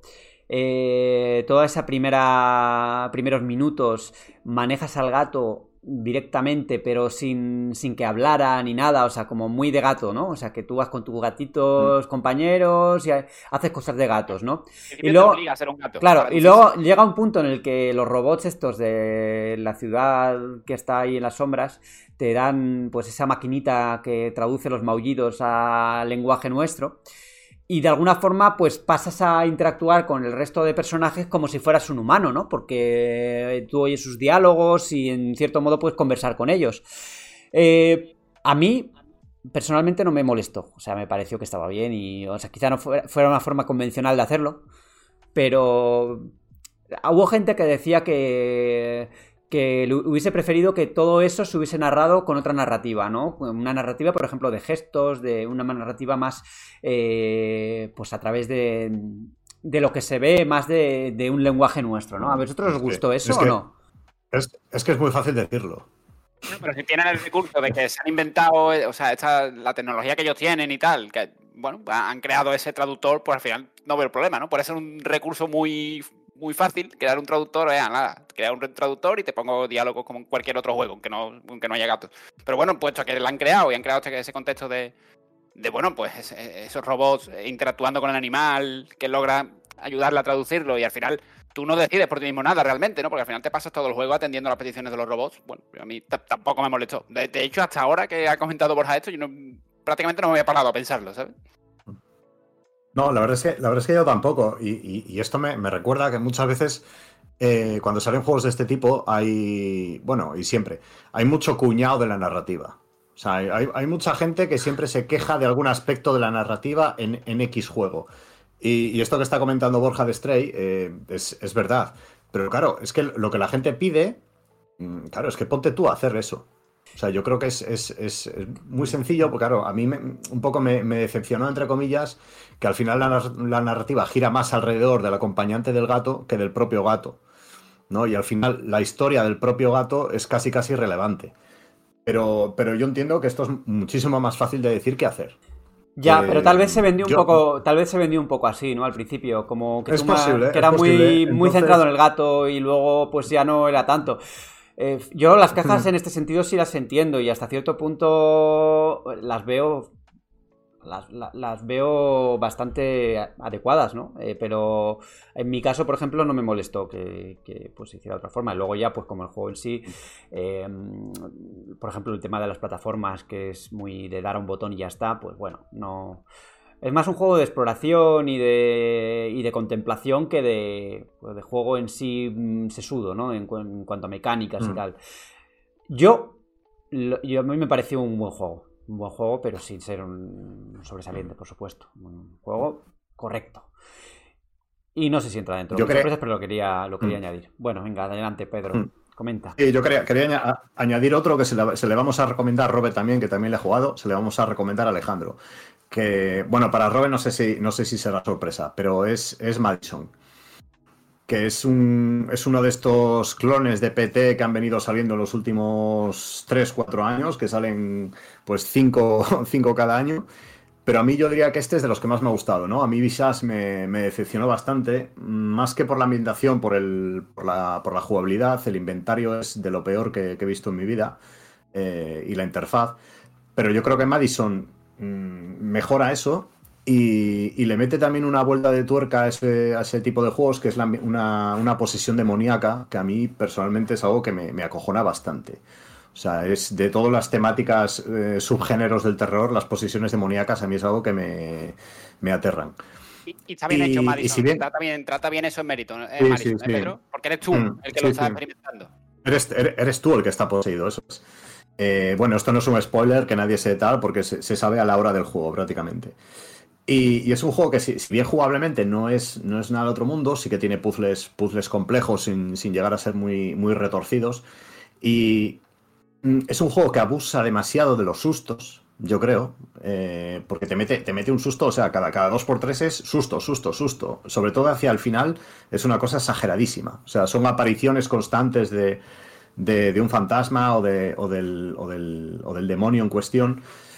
Y, llega un momento que pierdes un poco la tensión porque dices, vale, sé que dentro de 10 segundos me van a, volver a asustar, pero aún así mmm, te cagas. Y, y, a mí es un juego que me ha, me ha, parecido que está, que está muy bien, que cuenta una historia diferente. Y como ya os digo, de todos los clones de PT que han venido saliendo, para mí es, este es el mejor. Pues queda aquí la recomendación y ahora muy brevemente, pues en unos 10-5 minutos, vamos a hablar un poquito sobre The, Game Awards y algún juego así que esperamos que pueda salir. Eh, yo creo que, bueno, algunas cosas se pueden dejar entrever, hay, hay también algún juego confirmado, pero bueno, de momento no, no ha trascendido mucho sobre lo que vamos a encontrar exactamente, ¿no? Aparte de ese Final Fantasy XVI, que creo que ya está más o menos encaminado hacia ahí, ¿no? Eh, algún juego también que, yo, que sabemos por embargo, pero que no podemos decir. Y alguna pista, alguna pista, por ejemplo, el caso de Star Wars Jedi Survivor. Eh, la secuela de Jedi Fallen Order que, bueno, se hablaba, las filtraciones hablan de que en diciembre se iba a anunciar, eh, y por otra parte, pues acaban de cambiar las mmm, imágenes de las redes sociales. O sea, ya han puesto la, las redes sociales de EA Star Wars, ¿no? Han puesto pues ya un escenario con el nombre de. Bueno, una imagen de portada con el nombre de Star Wars Jedi Survivor, lo que, bueno, indica que por él probablemente haya algo nuevo. No sé si en The Game Awards, pero yo creo que sí, ¿no? A, a, mí me interesa bastante eh, un proyecto de 505 Games que se va a desvelar en, en, la, en el evento que, bueno, incluso subió un Twitter la propia editora con Michael Madsen, el actor de Reservoir Dogs y, y estas películas, que aparecía como una ciudad futurista estilo Reservoir Dogs, eh, bueno, Reservoir Dogs no, Sleeping Dogs, pero un poco más eh, actual, un poco incluso futurista, que me llama bastante la atención y espero que sea algo interesante. No han dicho el estudio quién se encarga, pero, pero se va a desvelar en, en la gala. Hay, una, hay, un juego que a mí me apetece, o una empresa que me apetece ver cosas nuevas, ¿no? Que es, eh, BioWare. Que uh, yo creo que no va a estar ni Mass Effect ni Dragon Age eh, Dread, Dreadwolf, que es la nueva entrega de, de la saga. Eh, pero creo que ya el desarrollo está bastante. ya está encaminado, ¿no? Así como pues, durante un tiempo parecía que eso no avanzaba y tal. Eh, el día de Dragon Age, que fue hace creo que el 4 de diciembre, han ense enseñaron una cinemática nueva del juego, bueno, una cinemática que no se ve nada del juego, o sea que es una cosa de animación en la que pues comentan quién es Solas, ¿no? El, uno de los personajes de, del juego y de que, bueno, ya lo, lo conocíamos de Dragon Age Inquisition. Eh, a mí me gustaría ver ya un tráiler jugable. Quiero ver cómo, cómo se maneja, cómo, cómo, se ve de verdad, eh, cómo es ese Dragon Age de nueva generación, porque sale solo en Xbox Series X, Xbox Series S, PS5 y PC. Y lo que he perdido la esperanza totalmente es de que haya algo nuevo de, Dragon, de, de Mass Effect, ¿no? Del nuevo Mass Effect, que eso está en Early Development, o sea, está pues ahí, empezando, ¿no? El desarrollo. Pero sí me interesa saber, conocer un poco más el contexto, ¿no? Porque lo que se vio con Liara, que han pasado muchos años, a ver si de alguna forma conectan Andrómeda con. con. con la trilogía de Separ. No sé. Hay un montón de cosas y bastante ilusión de ver a BioWare a ver si consigue, si confirma pues las buenas sensaciones que dio esa Legendary Edition y que hayan que encuentren definitivamente el camino para volver a hacer cosas buenas, ¿no? O sea, cosas que estén bien de verdad. Yo no digo que Mass Effect Andromeda estuviera, estuviera mal, ¿eh? Yo soy de los que la disfrutaron, pero pero se veía a la legua que había tenido muchos problemas, ¿no? Y Anthem ya ni hablemos. De hecho, BioWare siempre utilizaba The Games Awards para confirmar de alguna Eh, forma su proyecto. Sí, ¿no? Mass Effect- Mass, Mass Effect, se- Mass Effect se enseñó en Game Awards y, y Dragon Age también. Dragon Age Inquisition también, Sí, ¿no? sí. Incluso. Eh, de, Inquisition no me acuerdo. De Inquisition sé que ganó Juego del Año eh, uno de- en su, ep- en su Sí, momento. mm, seguro. Eso sí, pero no recuerdo si anunció, el- si salió el proyecto ahí. Nah, igual, tráiler, igual, no, no lo igual- recuerdo. igual me sonaba por eso, Borja. Igual me sonaba por No. eso, porque ganó el GOTY en tal. Lo que tiene lógica es que aparezca un, primer tráiler oficial con el sobrenombre, ¿no? Porque lo que tenemos ahora mismo tangible en vídeo es cuando se anunció un nuevo Dragon Age. No, no, no, es Dragon Age, Dragon Age Red Wolf. Eso ya se Ya, por eso, pero que, que no hay un tráiler de Dragon Age Dreadwolf. Que hay, lo que hay es un nuevo Dragon Age, un- una escena cinemática de, bueno, muy al aire, ¿no? Sí, de y eh, tal. enseñaron luego también, creo que en uno de los últimos EA Play de estos que hacían en el E3, enseñaron una muestra de la tecnología del juego corriendo en Frostbite con consola de nueva generación, pero eran escenarios sin, sin nada de juego en sí, ¿no? Era una demo técnica más que otra cosa. Eh, Sí. A ver, lógicamente, pues tendrán que enseñarlo cuando estén preparados para hacerlo. Pero la última actualización que hubo antes de, de esta cinemática que han enseñado, que creo que fue hace un par de meses, en octubre, si no me equivoco, eh, comentaron que ya se podía jugar el juego de principio a fin y que ahora se van a centrar en, en mejorar el producto. O sea, en mejorar los gráficos, el rendimiento, eh, las cosas, ¿no? Que, todo funcionara bien y que había llegado ya a fase alfa. Eso es lo que se sabe. De hecho, volviendo a Mass Effect, eh, con, el, con motivo del N7 Day, me, me pareció bastante interesante que han fichado a Mari de Mar, que es la, la principal guionista del Marvel's Guardians of the Galaxy, que si por algo destaca ese juego es por su guion y por su narrativa, que va a trabajar como Senior Narrative Director. O sea que eh, va a tener músculo por lo menos en, en la historia. Sí, bueno, a ver, eh, el tema de BioWare en eso no ha flaqueado, yo creo. Quizá en Anthem, que era pues un juego que no estaba tan enfocado en la narrativa, pero... También. A mi Andrómeda me gustó lo que vi, o sea, en general. No, no me. Los problemas de Andrómeda no creo que fueran tanto narrativos, sino más bien. o de historias, sino más bien eh, como juego en sí, ¿no? El concepto de mundo abierto que planteaba, de mundo semiabierto que planteaba, le- eh, los problemas, los bugs, todo esto, el paso del motor Frostbite que no, no funcionó muy bien. eh, una serie de cosas, pero a mí la historia me gustó. Yo A mí- creo que estaba bastante bien y. A mí los personajes me parecieron muy blandos. Sí, muy, ¿eh? muy poco empáticos. ¿no? No, No sé. no sé, a mí sí que me gustaron, pero también iba un poco con las expresiones faciales, que no estaban muy, muy No, pero no conseguidas. solamente ni- eso, es como. eh, no recuerdo cómo se llama el personaje este que te asalta, que, se- que es de la misma raza que Liara. Que es como. uf, quiere ser guay conmigo, pero no. No pega, no. No sé. Fue un poco incómodo. Bueno, bueno, bueno, bueno. Bueno. ¿Tenéis ahí alguna cosilla más que queréis comentar antes de cerrar el debate? ¿Algún juego? Bueno, queda... Sí, quedan varios, ¿no? O sea, vamos a ir rapidito porque si no se nos va a alargar esto muchísimo, muchísimo. Pero venga, Alejandro, tírale. DLC del del ring. Vamos ahí. Borramos. ¿Cómo lo sabía? eso ¿Cómo lo quería- sabía? Eso quería ¿Cómo yo lo sabía? Hoy, Borja, Borja hoy es- tenías que haber cerrado.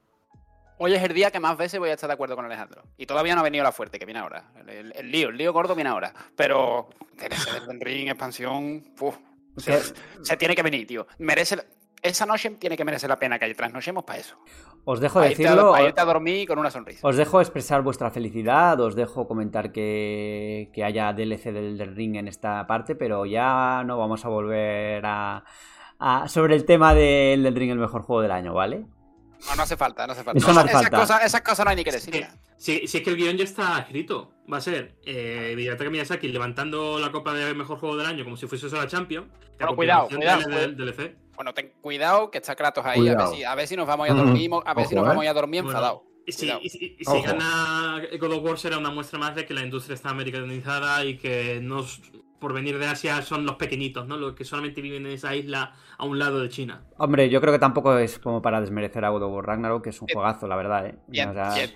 por- Totalmente Sí. candidato, es totalmente candidato, Kratos. o sea, que año también, ¿eh? tampoco... Candidato, sí, no, sin duda, ¿eh? Pero estamos hablando de comparar un juegazo con una obra maestra, un juego que trasciende en la historia, que se va a estudiar en los libros de historia. Bueno, eso ya lo veremos. En Eso- los libros de historia. Eso ya, lo, eso ya lo veremos, ¿eh? que el tiempo... Hay que moverlo, eso hay que gestionarlo. El tiempo, eso lo dice el tiempo, no, no, el, no el momento. Eso hay que, hay que verlo, hay que verlo hasta cuánto, hasta qué punto trasciende y hasta qué punto la fórmula del, del ring ha innovado y ha conseguido que influya en otros juegos, ¿no? Más ¿Te acuerdas, ¿Te acuerdas, Alejandro? Perdona, el, el meme este de Juanma Rodríguez en el chiringuito, aquel de la noche va por aquí, por aquí, por Sí, aquí, y de repente va por allí. Sí. Pues ¿Y fue por allí? espe- Espera, espera a ver si el jueves eh, la noche, la noche. Cuidado, ¿eh? que votan Pues medios muy Porque- pipe- porque- votamos yo- cada- pipera, ¿eh? Cada, cada hora que juega God of War mm, me lleva para allá. Solo te digo eso. Sí, es, sí, que es buenísimo, ¿eh? Sí, es muy bueno. Y mira que, y mira que yo una- con el Den es Ring, una- vamos, una- es una pero, es impresionante. Sí, sí, pero que estamos hablando de historia contra juegazo, sí. Historia contra juegazo. O sea, es que, es que va a estar el 2022, la guerra de Ucrania y el Den Ring. Pero, Por favor, no, no banalicemos, no banalicemos temas que... Y el Mundial, y el que mundial no. de España, acuérdate. El Mundial de España, el Mundial de Qatar. En fin, sí, el que vamos eliminados. Toco, Hmm. bueno, no sé, no sé si vamos a ser eliminados, yo no digo nada, porque luego, como esto sale después del partido o antes del partido justo, la gente dirá, mira, ha dicho que se iba a No, ser sí, eliminado y resulta eh. que ha goleado. Si eliminado, si eliminado vamos a hacerlo. Que no sé si en este podcast o en el siguiente, pero yo creo que del siguiente no pasamos, la verdad. Lo hacemos, vamos a hacer quiniela, ¿no? La lotería, nos Claro. apostamos unos Sí. dinerillos. en fin, en fin. ¿Alguna cosita más, algún juego más así que esperéis mucho o que creáis que vaya a salir y que os parezca interesante verlo? Ya para Ah, cerrar, yo, ¿eh? yo do- dos, que no, dos, dos cositas muy, muy raras que, no, que sé que no, que no va a decir nadie, pero que es una gente que me gusta mucho, que ya los nombré en la, en la Gamescom, la gente que hizo Lords of the Fallen y, y Atlas Fallen, ¿no? O sea, los que hicieron el primer Lords of the Fallen están haciendo Lo- Atlas Fallen Eso es. y están, edit- y están editando la secuela de, de, de The Lords of the Fallen, que como ya dije en su momento, son eh, la gente que mejor hace Souls-like de Hacendado, para mí, para mi gusto. Y tengo mucha, mucha curiosidad por ver, por ver estos dos nuevos trabajos. Aparte de, de Jedi Survivor, que, que Fallen Order me gustó mucho y, y también le tengo ganas. A mí la verdad también me gustó bastante Fallen Order, pero creo que tenía algunas cosas que, que deberían bueno, pulirlas sí. bastante. Bastante. Bastante, bueno bastante. Con la fórmula así Metroidvania 3D que le sienta bien a la saga, yo creo, bueno, a la licencia, y yo creo que Fallen Order está bien, Mm. tiene bastantes defectos, pero, pero la- lo esperanzador es que es muy mejorable de cara a uno nuevo. Sí, sí, sí, sí, hombre, es el primer juego y bueno, tienen margen también. Además, eh, Respawn, pues hasta ese momento había hecho otro tipo de juegos, así yo creo que salió mm, muy bien, o sea, era un juego para mí notable que tiene sus problemas. Eh, a mí, por ejemplo, una parte que no me gustó es que, por ejemplo, que a veces te morías y mm, tenías que repetir eh, escenas cinemáticas y como que muy lejos, ¿no? De, un de algún jefe, recuerdo eso en el planeta Dathomir, ¿no? Que hay un Jedi ahí caído, no sé qué, que me mataron una vez o dos y luego como había más sillas de estos, de estos enemigos que te aparecían de repente. Y podías llegar al, jefe muy debilitado o con, las, con la barra de vida demasiado baja, entonces era un poco coñazo. Ese tipo de cosas me gustaría que las corrigieran un poco y que midieran mejor los tiempos. Luego ya pues, en la parte de combate también tenía sus cosas, pero ya veremos cómo cambia. Yo tengo ganas de ver un gameplay de esto, porque hasta ahora solo se ha visto la cinemática de, la presentación. Yo creo que ya es hora de ver también un poco cómo, cómo luce y tal. ¿Alguna cosita más se os queda en el tintero, chicos? ¿O pasamos ya a la siguiente parte del Mary Podcast? Pasamos. Pasamos. Pues dicho y hecho, pero vamos a seguir hablando de juegos, ¿eh? No os creáis. Ahora tenemos los juegos de la semana. Decían que The Callisto Protocol era una especie de sucesor espiritual de Dead Space, eh, precisamente porque, bueno, pues uno de sus creadores eh, estuvo en Dead Space. Pero aquí, cuando se habla de sucesores espirituales, ¿cuál es el peligro de, que el juego sea diferente y de que termines decepcionado, ¿no? Porque a veces ocurre. O eso, o que intentes imitar la fórmula clásica y resulte que el juego, pues por los valores de producción o por lo que sea, no esté a la altura. En este caso, Alejandro, mm, que eres el que bueno, ha analizado el juego en Playstation, eh, ¿cómo lo definirías tú o cómo lo encajarías? Yo lo definiría como más acción que terror. Eh, yo leo la descripción de The Callisto Protocol y tal como nos ha vendido el juego Striking Distance Studio, eh, parecía que me iba a enfrentar a un juego de terror y supervivencia en la prisión de Hierro Negro. Pero la prisión de Hierro Negro mm, deja atrás muchos de los conceptos del survival horror y se convierte simplemente en un juego de acción en tercera persona. Eh, puntos, puntos positivos el sistema de combate, por lo menos en cuanto a concepto, porque deja mm, en un segundo plano el armamento de fuego y sirve simplemente como defensa. Eh, la porra eléctrica, que es el arma cuerpo a cuerpo, es la que lleva el, el son del combate y, y funciona bien, sobre todo en el uno contra uno, el 2 contra uno, pero cuando se juntan grupos, sobre todo a partir de la segunda mitad del juego, eh, se convierte prácticamente en, en un Resident Evil 6. Son oleadas tras oleadas, donde eres muy dependiente del, de la munición, que constantemente te tiran, no hay supervivencia realmente, porque no hay una búsqueda de recursos que tú tengas que explorar la prisión. El, el diseño de niveles es nefasto porque es simplemente un pasillo con alguna habitación genérica secundaria, pero simplemente un correparante con los problemas de los juegos modernos. Eh, Eso es lo que me ha dado, eso es lo que me ha dado impresión claro. un poco al leer tu texto, que pues, según iba leyendo el análisis, yo te veía a ti llegando a la UBI en ciertos momentos. Sí, Eh, estaba en la UBI, sí. No sé, eh, y por lo que sea, Robe, pues también la, tiene unas sensaciones bastante parecidas. eh, y eso, a eso hay que sumar que su lanzamiento en consolas como Xbox Series S o, en, o en PC eh, ha sido desastroso a nivel de, de rendimiento, a nivel gráfico, problemas con el doblaje en español, o sea, hay como un montón de, hay un montón de aristas en ese sentido. Eh, ¿tú, cómo lo has- tú lo jugaste en Play 5, ¿no? No, no, en Series X. En Series X. El Series X estaba bien optimizado porque mm, he visto, eh, también he, escuchado que, que le faltaba por activar a una opción que está en reflejos, PS5, el puede ser los ray tracing, ¿no? El ray tracing o algo. Eh, eh, lo- el ray tracing en reflejos no estaba en Series X, lo que estaba en era en iluminación. Que en modo calidad, pues eh, muestra muchísimos músculos, uno de los juegos que mejor se ven a día de hoy, sobre todo en 2022. Pero luego en rendimiento, eh, sí, desbloquea el frame rate a 60 frames. Yo en una pantalla VRR no he percibido muchos bajones, pero los había. Sí, es cierto que ahora han lanzado un par de parches que parecen que lo solucionan, no he podido jugarlo. Pero lo cierto es que antes del lanzamiento, bueno, en modo rendimiento se dejaba jugar el 90% bien. Pero para mí la mayor decepción del juego es el diseño de niveles, porque yo esperaba al menos, no sé, al- que las trazas de Survival Horror fuesen más eh, relevantes, pero es que me he encontrado un pasillo con oleada tras oleada. Sobre todo llega un punto en que en la segunda mitad del juego, pues ya te digo, una, es un Resident Evil 6 que incluso te meten secciones de sigilo super mal ejecutadas, porque incluso los enemigos que son ciegos, que no te ven, que se guían por los sonidos, realmente no se guían por los sonidos, porque tú ejecutas uno al lado de otro y tiene. Y, y- y es que no, no ocurre Es nada. que, ¿por qué, por qué ponen, por qué se empeñan en poner fases de sigilo en todos los juegos? Yo es que no lo entiendo, ¿eh? O sea, sobre todo cuando funcionan mal, es que es, es un quebradero de cabeza. O cuando. Es que hay veces que, que vas en sigilo eh, en un juego que no está diseñado para el sigilo y está tan mal implementado que, que te- Sí. es que quieres pasar de ahí ya y que, que pasa ya esta parte, ¿no? Del juego. Eh, de todas formas, eh, ha habido también bastante disparidad de opiniones, ¿no? En este juego. O me ha dado la impresión de que a algunos les, les ha gustado bastante. Ha habido disparidad, pero. pero y, y- y ahora pues, te digo, Robert, eh, yo he leído incluso opiniones donde te pierdes por la prisión.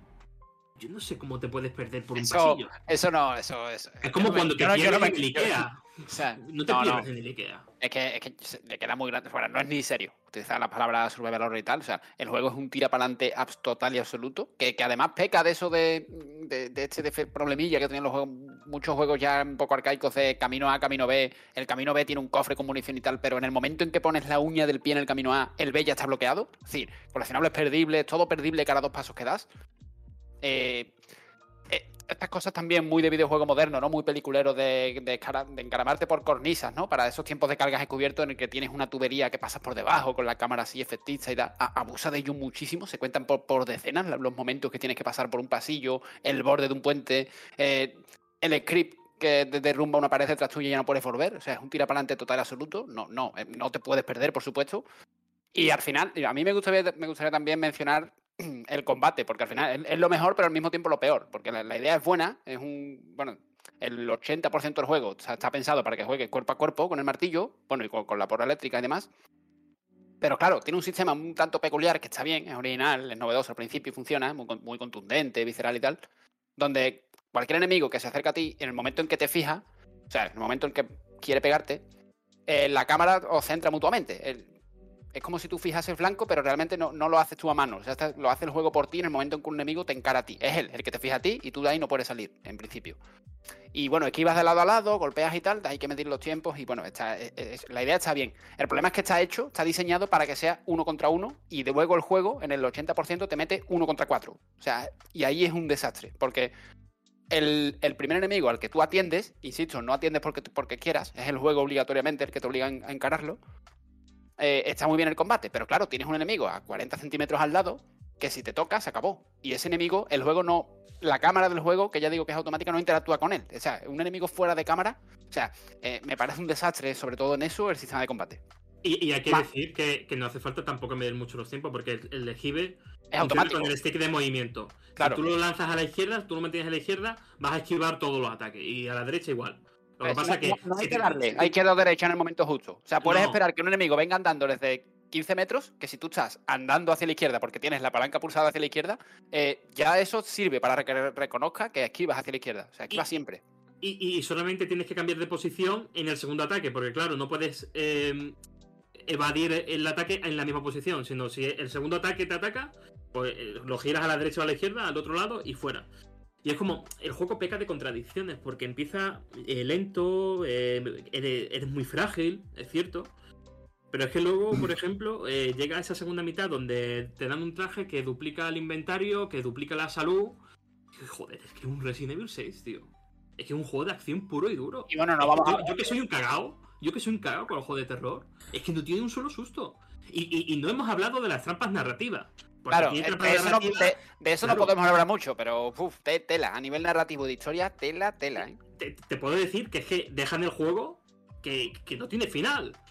O sea, Bueno, ya, ya te lo venderán. ya ¿Se lo viene por. DLC o por secuela? se, se viene DLC. se Bueno, viene pa- DLC. pa- Como el pa- DLC, DLC sea eso, es una vergüenza. Para ser de temporada de 30 euros ya tiene disponible. No, es Para- que, para reservarlo. mm, Yo os, que- os quería, os quería comentar que, joder, yo cu- cuando sale, cuando sale un juego así un poco por debajo de lo esperado, yo siempre miro el lado positivo, ¿no? Como pasó con Gotham Knights hace no mucho, y digo, bueno, pues en dos, en, dos meses me lo pillo a la mitad de precio. Pero es que por lo que estáis diciendo es que ni eso. Pero yo creo que con este, con este juego, eh, fuera parte del juego en sí, que yo como no lo he jugado tampoco voy a juzgar, pero joder, lo que estáis contando tiene mala pinta, eh, creo que se ha hecho todo mal. Se ha hecho todo mal porque lo del pase de temporada eh, tiene delito, ¿eh? O sea, estamos hablando de un pase de temporada, incluye el DLC de la historia, que está por ver lo que va a ser, que, inclu- que incluye un modo, un, modo, un modo más difícil, un modo horda, que ya me diréis quién va a jugar un modo horda a esto, que por lo visto es el juego en sí, un modo horda, que incluye skins y que incluye animaciones de muertes. Todo, todo ese contenido, lo más normal, en los últimos años hemos visto que la mayoría de los juegos te lo ofrecen gratis. O sea, estamos hablando de un modo difícil, que te lo meten en un pase de temporada. Y el pase de temporada, pongamos que cuesta 20 euros, por lo menos 30, la 30. Diferencia... 30. No 30. sé, yo, yo he visto que la, la diferencia entre, entre la edición normal y la edición que incluye el pase de temporada son 20 euros. Entonces, yo, yo pensaba que lo 20. típico. Lo Claro, típico compras la, Sí, si- pero si compras la aparte- Daiwan a 100 o a 90 o lo que sea, pues claro. Sí, a- aparte cuesta 30 euros, ¿no? Bien. Eh, y fijaos, yo el otro día fui a. mm, Fui a, a un centro comercial de estos, de estos a los que vamos todos y tal, no voy a decir el nombre, es de origen francés. Y, y este juego cuesta sete- 70 euros. Sí, sí. Este juego cuesta 70 euros. Y me acordé de cuando todo el mundo se echaba las manos a la cabeza cuando Sony decía que iba a subir el precio de los juegos exclusivos en PlayStation 5. Pero es que ahora están a Yo hace un 80. mes. Sí, sí, pero es que yo hace un mes, yo hace un mes me compré en ese mismo centro comercial God of War Ragnarok a 75. ¿Cuál es el juego caro ahí? Porque es que yo Bueno, cada vez pero que juego ya- a God of War, cuando juego, cuando juego a God of War, me dan ganas de ir a Santa Mónica y decirles, toma, 100 euros más porque es que os estoy robando yo a vosotros. Pero es que al un final, juego este- así. pero, pero este debate al final, Pedro, sabes que no tiene fin, porque al final pues te puedes quejar de la calidad y todo eso, pero al Claro, final es un Claro, tiene dinero de- o sea, tú vas- pero, Robert, es igual- al es igual- Al final, Pedro, es igual que si Al vas final al supermercado y te compras, vas a por una película en Blu-ray y te coges la- una obra maestra por 20, dola- por 20 euros y ves una basura por 20. Pues es la misma, el mismo Sí, precio, sí, porque es un estándar. Sí, lo- Pero Lo caro, lo caro barato depende de tal, lo que. De lo caro, pero ese, ese es el problema, Rob, que tiene dinero detrás, tiene a Tencent detrás, si no me equivoco. Y por mucho que tengas No, a- a- pero, pero me parece que Tencent es inversor a su vez de, de Craft. Puede ser, puede ser. Pero vamos, que son los Sí, gigantes sí, de sí. O sea, que tienen pasta. Ya, ya, ya. Pero aún, así, o sea, por mucho que tengas detrás a, Glenn Schofield, que es, que es Glenn Schofield, o sea, tampoco es Miyamoto ni Miyazaki ni tal, yo creo que cuando lanzas un juego nuevo, una nueva IP con un estudio nuevo, tienes que tener otra actitud. Y todos esos contenidos, sobre todo del pase de temporada, pues chico, yo creo que los tenías que regalar. Sobre todo teniendo en cuenta cómo ha salido el juego. Pero a mí me parece que, ¿eh? esas, decisiones no han sido acertadas. La actitud, va también en tema no lo voy a decir literal, pero sí entre comillas promesas. ¿eh? O sea, al final, las cosas que más se han vendido del juego durante estos meses atrás, al final son justo las que han fallado o las que se pueden cuestionar. Claro, este juego se ha vendido, o yo que lo he visto sobre todo de forma externa, como un título de terror, mm. em, en el espacio, muy se ha vendido de The Space. O sea, se ha vendido, somos los mm. creadores, o soy el creador de The Space, ¿no? Eh, eh, ahí es lo, que te comentaba en la introducción del tema, ¿no? De que mm, tienes que tener mucho cuidado cuando vendes que eres un sucesor espiritual de algo, porque si no lo eres, si resulta que no lo eres, bueno, igual es un sucesor espiritual de Dead Space 3, pero de Dead Space 1 no, desde luego. Y el tema de los contenidos por lanzamiento, pues es que también tienes que tener un equilibrio, ¿no? O sea, yo entiendo que por una historia adicional, o sea, una, una expansión de historia, pues te cobren lo que tenga que cobrar pero por animaciones y tal. Pues, es que te meten sobre, sobre todo, es, muy sensible el tema. Es muy sensible lo de las animaciones de muerte, porque es uno de los grandes reclamos que se ha vendido del juego, ¿no? De los gore, las animaciones y tal. Y realmente hay, hay bastante pocas en el juego. O sea, y claro, y, ahora sabes que hay 13 o 12 creo que son en, un DLC. Pues claro, mm. duele un poco, ¿no? Por mucho que te digan, no, esto ya estaba hecho y ahora hemos hecho, vale, pues si, si ya estaba hecho, has hecho muy pocas y ahora vas a vender muchas. Scofield, la, la, explicación que dio, o un poco, bueno, sí, la explicación que dio, es que en esas nuevas animaciones de muertes ni siquiera han empezado a trabajar. O sea, lo que, lo que viendo, viendo un poco, viendo un poco el acabado técnico del juego, sobre, todo hoy día, hoy día que anuncian juegos. Hoy día que anuncian juegos y no, sin, sin, haber todavía juego, evidentemente un juego que vaya a salir han anunciado ya 20 DLC sin que, sin que estén. O sea, no, indica nada que no, se, que no, hayan, que no se hayan sentado a trabajar en ellos. Los planes lo, que ocurre es que se nota que está apresurado el juego en general, porque hay secciones no, que. No, no, claro, si yo lo, que, lo, que, me refiero. Claro. Lo que me refiero es que no me lo creo. Lo que me refiero es que ese juego se debería haber retrasado para que todos esos, esos contenidos que lógicamente tienen que estar de base en un juego con un modo difícil, eh, animaciones, el modo difícil tienen que estar de base. Por lo menos si quieres. No, no, claro. te las metemos en el pase de temporada. No, no, pero eso tiene, tenía que estar de inicio y podías haber retrasado el juego un poco más. Pero es que la, versión de PC el mercado... día uno fue lamentable de que la gente es que no lo podía jugar. Eh, mm. eh, luego también no sé, es que se siente, pues ya te digo, un juego apresurado, porque tienes, tiene como dos, tres horas finales que es como estar ahí deseando acabarlo. Y es víctima, es víctima de las prisas de lanzarlo antes de Death Remake, antes de Navidad. Sí, sí, Y para. tema jefe, tema jefe también bastante cutre. ¿eh? Pues tema, jefe es el típico juego con muy pocos jefes que te, te, te, juega ahí con la tensión de a ver cuándo sale un jefe tal y cuando por fin sale, aparte de que no es gran cosa y hay pocos, eh, pierde la magia automáticamente porque te lo metes siete veces más repetido en las próximas dos horas. O sea, es un juego con unas cosas demasiado vulgares. Y para cosas apresuradas, la velocidad de Need for Speed, del nuevo juego de Criterion, que me consta, Alejandro, has estado probando al menos durante pues un poquito, ¿no? Eh, esto va a ser un poco breve, pero me gustaría saber un poco, en líneas generales, qué te ha parecido el juego. Si lo ves como un. Eh, como si este es el juego de Need for Speed que la gente estaba esperando o no. A ver, no. No porque es un hit 2.0, para que la gente lo entienda. Sigue la misma estructura de día y noche, la conducción es similar, pero es que se nota el sello de Criterion. Se nota el sello de Criterion a la hora de hacer un arcade que funciona en diferentes estilos de, juego, no solamente sobre asfalto, sino también sobre tierra y derrapando. Y, lo que más me gusta, sobre todo, es a nivel de inteligencia artificial, que incluso en dificultad media cuesta ganar. Se comportan muy bien los rivales y sobre todo se comporta bien la policía. O sea, que terminas una carrera en X posición y automáticamente enlaza con una persecución que te, que te, lleva al límite, sobre todo de noche. De noche es cuando sube la, eso, el nivel policial y, tienes eh, secuencias bastante, pues eso, de Need for Speed puro y duro. Lo que pasa es que, claro, mm, por ejemplo, veo decisiones poco valientes, sobre todo en el estilo visual, que le sienta muy bien en la parte anime, pero es que está sobre un fondo realista. Es como son los dos extremos en el mismo juego. No pega muy bien.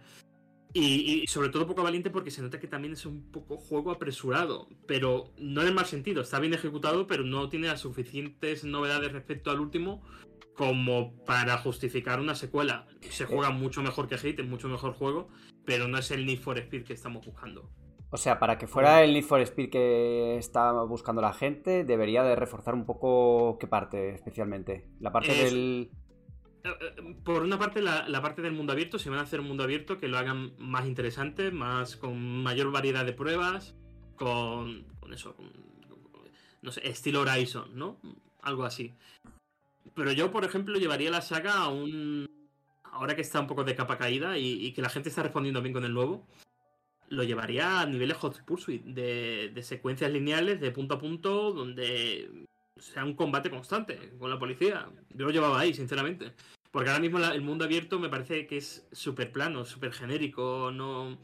eh, se basa demasiado en coleccionables, en ir de punto a punto para desbloquear las pruebas, no sé, me parece que ahí rompe un poco el ritmo, porque lo que es la, el- la conducción y las pruebas en sí, la carrera pura y dura, funciona de lujo, pero claro.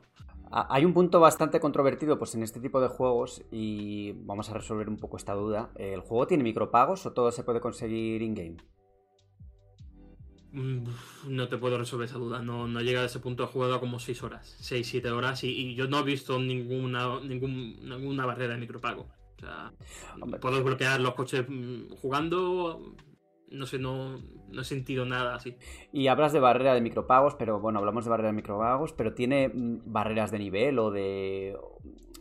¿Qué, qué- para avanzar, ¿qué tienes que hacer exactamente? Mira, para, para avanzar tienes. eh, El calendario está distribuido en semanas y cada día tiene un ciclo diario y un ciclo nocturno. En el ciclo diario hay pruebas que te dan poco dinero, pero sirve un poco para progresar el coche. Y luego cuando llega la noche es cuando llegan las pruebas de mayor dificultad y es cuando hay mayor actividad policial. Entonces tienes que mejorar el coche de día para llegar a la noche y conseguir mucho más dinero de las pruebas difíciles. Así constantemente hasta que llega la prueba definitiva de la semana, que es una secuencia argumental en donde te enfrentas a X personaje y bueno, ahí sigue, continúa. Luego esa parte de historia es como el tutorial para saltar al modo online, que es ya con gente, bueno, al estilo Hate, que desde el principio pues podías colaborar con gente, pues como siempre. Pocas novedades en ese sentido. Bueno, pues con este primer vistazo, este aperitivo de, de, de Need for Speed, eh, vamos, a, vamos a hablar un poquito sobre la serie de las Us. Pedro Pascal y Bella Ramsey son las protagoni- los protagonistas de la adaptación eh, a las series de televisión de The Last of Us, el juego pues, de Naughty Dog, que, eh, como hablábamos antes de Super Mario, que Miyamoto está detrás, pues lo mismo pasa con esta serie, que Neil Druckmann pues, es uno de los eh, responsables de la serie junto al, al creador de la serie Chernobyl, Craig Massin, no hablo ahí de memoria. Sí, Craig Massing. Y bueno, pues acaba de salir un tráiler nuevo y creíamos, creíamos que era un buen momento pues para muy brevemente pues, repasar un poco eh, lo que lo que nos lo que hemos visto aquí en, en la serie en esta nueva serie de HBO de HBO Max. Eh, no sé vosotros, pero yo creo que esta es otra de las series que aparentemente, al menos, eh, sí que parece capturar pues la esencia del videojuego, ¿no? Esto, esto tiene un empaque, Borja. Esto tiene un empaque que, que, vamos, se sale, se sale de la pantalla. Prá- Prácticamente te, te- te coge así, tío. Sí, sí. Empaque, Yo, yo vi, empaque yo vi el natural, tráiler. Empaque natural de la saga, Mm. de los juegos. Tiene, claro, tiene Sí, el sí, sello, sí, el hombre. sello empaque Mm. Miyazaki. No, Miyazaki no, Yo a, no es a Miyazaki. mí, hmm, no, no, no. A mí, a mí primero, la verdad es que eh, me, dio, me dio ciertas garantías el, el- el que participara Dragman en la serie. Y, luego con el reparto es verdad que arqueé un poco las cejas, ¿no? Sobre todo con, con Bella Ramsey, más que, más que con Sara, fijaos, que Sara ha sido la- el principal tema de conversación este, este fin de, pero a mí me pegaba incluso menos Bella Ramsey como, como Ellie. Pero he visto una escena del tráiler en la que bromea, en la que sale como imitando a un hinchado que empieza a hacer así, "Eh", tal, y luego se ríe y dice, ah, ok, eh, que, que he dicho, es Ellie, tío, o sea, es. Toda- todas mis dudas con ella se, se disiparon completamente. Yo, yo creo que el tema de Y- el tema de Bella Ramsey es que no se parece mucho físicamente. Bueno, no se parece absolutamente sí, nada sí, sí, físicamente. no, es, es, tema. es eh, única y exclusivamente el perjuicio que yo tenía. Y luego al final, la aparición del hinchado esa que, que tal, dices, buah, bueno, bueno, lo que se viene por aquí. Hombre, yo, yo la verdad es que a mí Bella Ramsey me ganó ya en Juego de Tronos, que tenía ese papel de Lady La- Lady Sí. Hierro, vamos, que era Mm. era de armas tomar y me gustó muchísimo en ese papel y yo creo que lo va a hacer muy bien. Eh, va a haber un momento en el que los fans del juego pues, van a tener que superar que no se parezca físicamente y ya está. Porque es verdad que los rasgos de una y otra no se parecen absolutamente en nada, pero, No. pero bueno, que, Mm. que no es todo físico, ¿no? O sea, al final esta es una versión del personaje. Y bueno, Pedro Pascal tampoco se parece muchísimo al personaje, más allá de que lleva barba y todo eso, pero físicamente pues Mm. tampoco es muy parecido, pero da igual, o sea. Aquí ellos harán suyo su personaje y además Troy Baker y la actriz de Ellie, que ahora no me sale el nombre, o sea, no lo tengo a mano. Eh, Johnson. eh, Johnson, exactamente. Eh, van a participar, van a tener su papel y no va a ser solo un cameo. O sea, han dicho que va a tener ahí cierto, cierto, un papel de cierto empaque, así que veremos eh, eh, eh, de qué hacen, ¿no? O sea, yo creo que lo que hemos podido ver, que es a nivel de ambientación y un poco, pues, eh, en cómo, cómo, cómo se ve el contexto y todo esto, eh, pues creo que está muy logrado. Luego va a haber cambios con respecto al juego y ya lo han avisado. Eh, esto es una serie de televisión, pues va a tener pues su propio, sus propias cosas únicas, ¿no? Dentro de- de este producto en sí, que sí, que habrá escenas que sean sacadas o más o menos parecidas a los videojuegos, pero habrá otras cosas que, que serán diferentes y que, bueno, que hay que ir un poco también con los con, con la mente abierta, pues para ver un producto que se va a tener que desarrollar en su ámbito, que son las series de televisión, ¿no? Pero no sé, muchas ganas de ver. la- la- ¿Cuándo se estrenaba exactamente? Era en, en enero, 15 ¿no? de enero. 15 de enero, Sí. 15 de enero. Joder. 16. Sí, 16 en España. 16, 15 16 en España. Mm. Pues no sé, muchas ganas. Y yo me acuerdo, tu- estuve, eh, estuve entrevistando al actor de Joel en España y le pregunté a ver si sabía si él iba a ser eh, el, el que se encargara de doblar a Joel en, el- en la película, la versión española. O en la película, no, perdón, en la serie. Y me comentó que no tenía noticias todavía. Así que es muy posible, o es posible que el- la persona que doble a Pedro Pascal en este caso sea el doblador habitual de Pedro Pascal, que no sé quién es, pero ¿Cuándo le hiciste la pregunta? ¿En qué fecha? pues eso sería en verano fue. Fue en verano. Eh, Lo, lo que pasa es que Pedro, Pedro tendrá, tendrá acentillo, ¿no, Borja? ¿Cómo? No, no. no los, o sea, el Sí, actor es- dices, Sí, Pedro, es- porque es, es de origen chileno, ¿no? Eh, no, no sé si es de origen chileno, pero no, no, no. yo lo que le he oído en The Mandalorian Sí. no creo que no creo que No, me, re- me re- me refiero, tú le, tú le preguntaste si iba, si iba a doblar a Joel en la versión española. Claro, yo le pregunté, a ver, le pregunté al actor de doblaje que dobla a Joel en los juegos si él se iba a Ah, encargar vale, vale, pensé- de doblar al personaje en la serie. Vale, me dijo vale, que no lo sabía. Al, al propio, al propio Pedro Pascal. No, Vale, no, no, vale, no, no, no, no, Pedro Al- Pascal, al- no, al no, no, actor no. que dobla a Pedro Pascal. Claro, Vale, claro, claro, claro. Sí, señor. Eso es, eso es. sí, Ah, sí, yo me figuro que será, será el actor que, que- el actor que generalmente dobla a Pedro Pascal el que lo haga, no lo sé. Pero bueno, eso lo veremos. No, porque el tráiler yo lo he visto en inglés, no, no ha sacado versión española doblada, ¿no? ¿O sí? No, no, no, no, No, subtitulado nada más. Vale, vale, vale, vale. No, no hay que olvidarnos tampoco, la- aquí ya que hablamos de empaque, que es súper importante la experiencia del juego, y seguro que lo va a ser en la serie, eh, la figura de Santa Olaya. ¿eh? El maestro va a estar ahí. ¿eh? Hombre, es que Santa Olaya es parte, En medio, de, parte del diseño sonoro del juego, ¿no? O sea, Claro. The Last of Us no Mm. sería The Last of Us sin, sin esos instrumentos de cuerda, sin ese formato en particular de, de componer y de, y de tocar los instrumentos que, que, pues, es una parte reconocible. O sea, una cosa siempre cuando es la misma forma, por ejemplo, que ocurre con Silent Hill, ¿no? Que su música es parte del es. diseño de, de sonido, pues lo mismo ocurre con, con esta, con esta saga, ¿no? Entonces aquí sí que le va a dar bastante empaque a nivel, a nivel de sonido, pues escuchar temas eh, que sigan la línea de- del videojuego, ¿no? En ese sentido. Y por lo demás, o sea, eh, hay poco más que decir, ¿no? Más allá de que a nivel de producción parece que va a ser muy decente y que se ve ya en los trailers que va a rendir a buen nivel. eh, ya los secretos o, la- o las cosas em, puramente narrativas, a saber si, si- saber si va a ser muy fiel o, o si va, se va a desviar mucho, pues habrá que esperar a verla, que no queda mucho. Quedan solo un mes. O sea, hoy es día 5, hoy es día 5 de diciembre, queda un mes y poco. Un mes y cinco Un mes y días. poco, sí. Claro, claro. Así que no sé, ¿tenéis alguna cosita así más que añadir? Un- ¿Alguna expectativa? ¿Alguna cosa que os gustaría ver en la serie? Eh, ¿Creéis que va a haber ya referencias a The Last of Us parte 2? Sí, ¿no? O sea, igual hay alguna conexión ya con, Mm. con el juego, porque bueno, esto es- en principio se va a desarrollar en varias temporadas. Sí, Pero- sí, lo que, lo que, lo que Hay, pasa una, es que. hay, hay- hay un tema de edades No. también, ¿no? Porque la Ellie de aquí es Mm. más adulta que la Ellie del primer videojuego, que era más niña. Bella Sí, Ramsey sí, es sí. mayor ya, o sea, dentro de mayor, entendedme. Eh, no, no la edad de Ellie que tenía el primer juego, ¿no?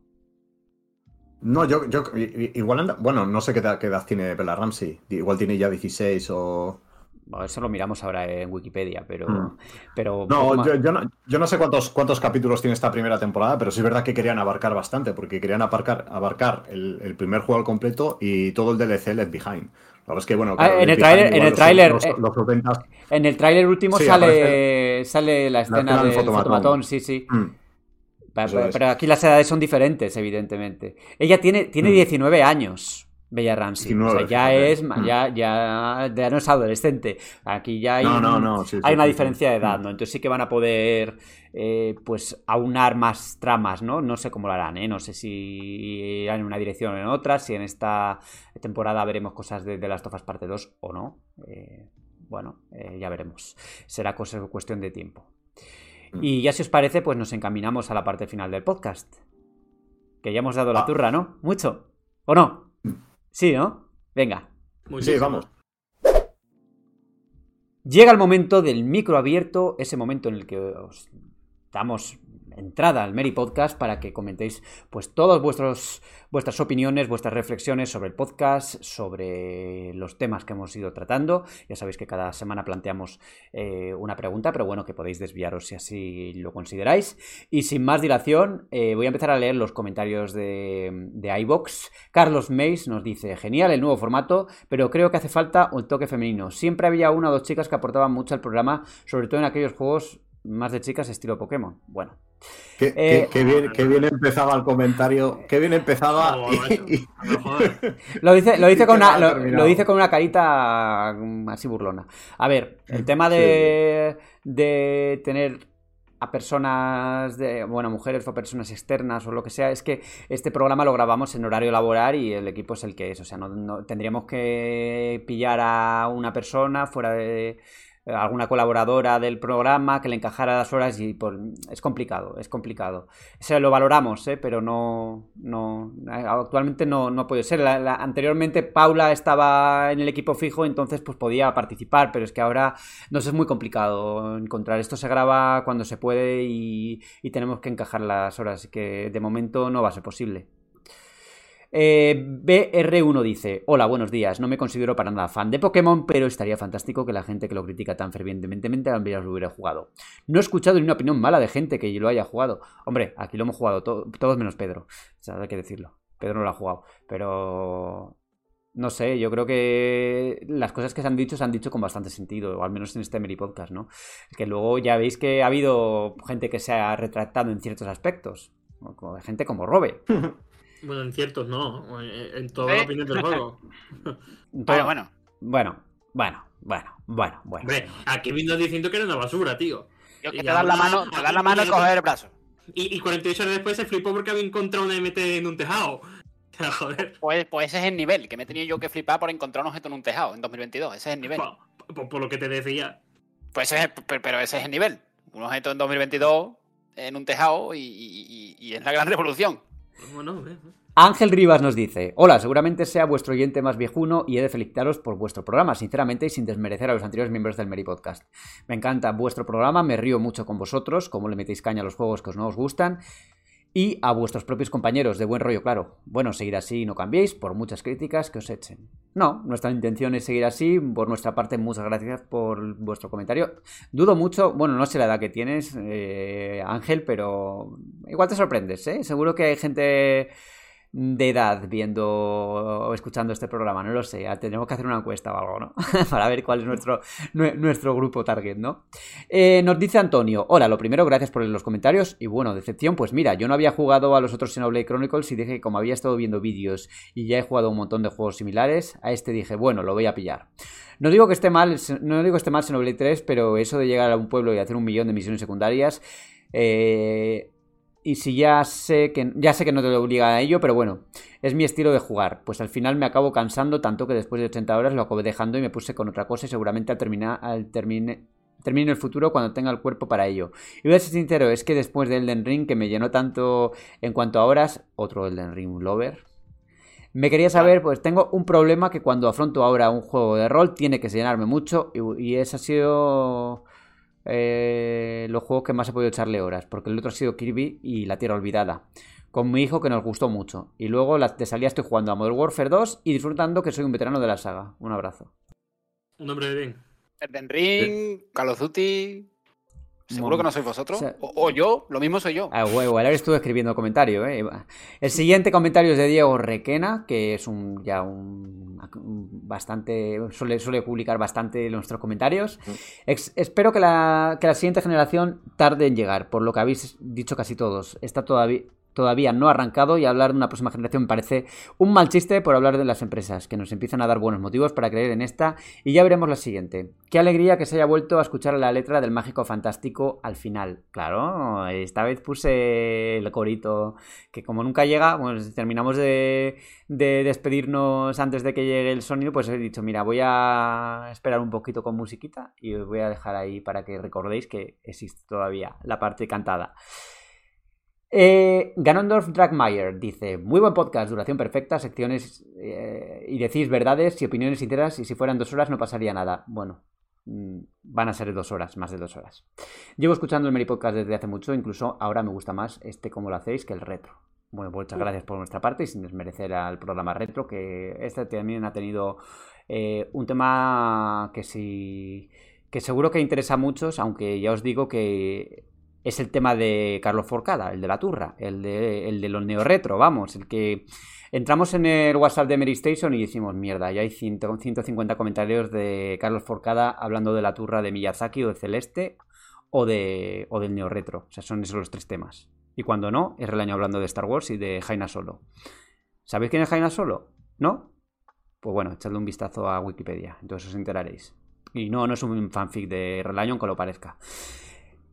Eh, por aquí serían las de los de Evox. Eh, te toca. Vamos, que hay, hay, mandanga. Bueno, comenzamos con Netrunner Indomable, que dice: Estoy fascinado al percibir cómo desde hace unos años, diría el 2017 como punto de inflexión, las opiniones ajenas a los consumidores reales no tienen el más mínimo poder de influencia sobre el interés general de los jugadores. Da igual quién opine, lo fuerte y las veces que lo hagan. La, inmensa mayoría de la gente compra lo que le viene en gana, dejando a los opinadores como algo totalmente marginal. Debe ser duro esforzarse tanto y sentirse tan insignificante. Tremendos arietes están siendo Switch y Xbox Series. Y viendo cómo le ha ido a uno este Black Friday y lo que acaba de lograr Nintendo con Scarlet Violet, tiene toda la pinta de que la cosa va a seguir yendo a más. Eh, bueno, sí, si lo, dice, si, lo dice, si lo dice por nosotros, yo le, agradezco su preocupación, pero, pero vamos, lo, llevamos bien, ¿eh? O sea, se, convive con ello. Sí. Hay, cosas más duras en la vida. Bueno, Francisco de las Heras. Dice, ya veo que tenéis una experiencia limitada, aunque apreciable, jugando en los Xenoblade. Os doy mi opinión. Alejandro, eh, ¿qué pasa? Es que te ríes mucho. No, es que me hace gracia que empieza el comentario ya diciendo que es que tenemos una, una de esto limitada. Hombre, es verdad. Yo, a ver, yo, yo creo, a ver, yo, yo, no, yo no me lo tomaba mal. Dice, una experiencia limitada, aunque apreciable. O sea, yo he jugado el primero, llevo 30 horas al segundo, bueno, pues es, una, es, una, experiencia apreciable, pero limitada, no me acabo los tres. O sea, yo, no, yo, no, yo no creo que... Eh, eh, no, no, que, que, criticamos, por ejemplo, el uno en el otro programa pero eso no es por una experiencia limitada o por no conocer el género. O sea, es que me pareció que Xenoblade la segunda parte, pues un tostón. Y eso no es una experiencia limitada. Bueno, no sé. Que cuando aparezcan los con sean combates de 15 mm. minutos con robots random, pues, ¿qué quiere que te diga? Pero bueno. Yo no, yo no, yo no me lo toma, yo no me lo tomo mal, vamos, yo creo que tienes razón. Es una experiencia limitada, aunque apreciable. O sea, yo los tres no me los he jugado, pero he jugado muchas horas al primero y al segundo. Entonces, bueno, sin más, seguimos. si no estamos aquí. Seguimos. Sí, sí. La razón creo que eh, de, que a unos jugadores les guste el Seno 1 y a otros el 2 y según afecte al gusto por el 3 tiene un sentido muy profundo en el lore del juego. Sin entrar en detalles por spoilers, Seno 1 es un mundo y Seno 2 es otro y en cada uno el modelo de combate es diferente. Incluso en el torno del 2 hay cambios respecto al juego base y también hay razón de lore. Bueno, nos expone ahí una serie de. Es que es un comentario muy largo. Eh, Francisco, le hemos, le hemos leído al completo eh, fuera de, cámara, eh, te lo garantizo. Nos, habla un poco de. Y lleva razón, Sí, sí, sí, nosotros, sí. Podemos, nosotros podemos tener una queja por, por enemigos esponja, por el ritmo, por esto, por aquello, Mm. vale. Pero, pero es verdad, el tema de lore y tal, cada juego es un mundo, por eso la- al final es una saga que tiene su público y, y hay no división de- en el mal sentido, sino que hay mucha gente que prefiere el 1, Mm. que prefiere el 2, que prefiere el 3, por, por temas de historia y demás, claro, son diferentes. Mm.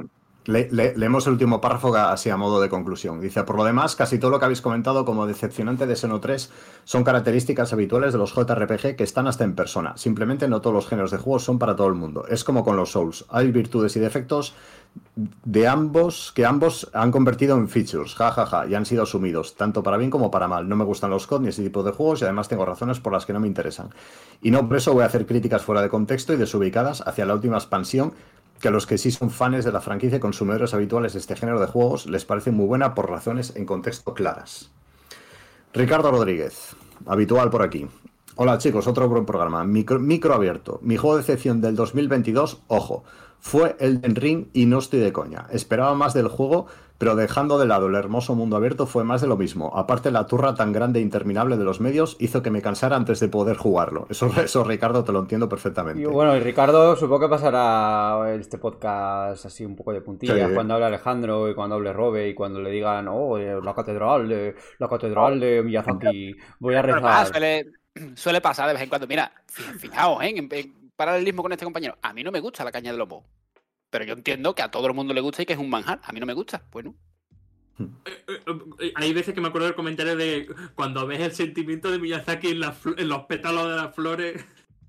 Es que joder, soy muy turras, ¿eh? O sea, lo- lo- los fans de Miyazaki cuando ven el reflejo de la cara y de la, de la cara de Miyazaki en un manto en pantano y en, en el, en el, lo- el lodo verde ese que hay ahí, pues ven mm, la- las insatisfacciones El de la sello. juventud de Miyazaki. O sea, ya por favor, basta, basta. O sea, ese es el momento de corta, corta. Continuamos con Rodrigo, con Ricardo, perdón.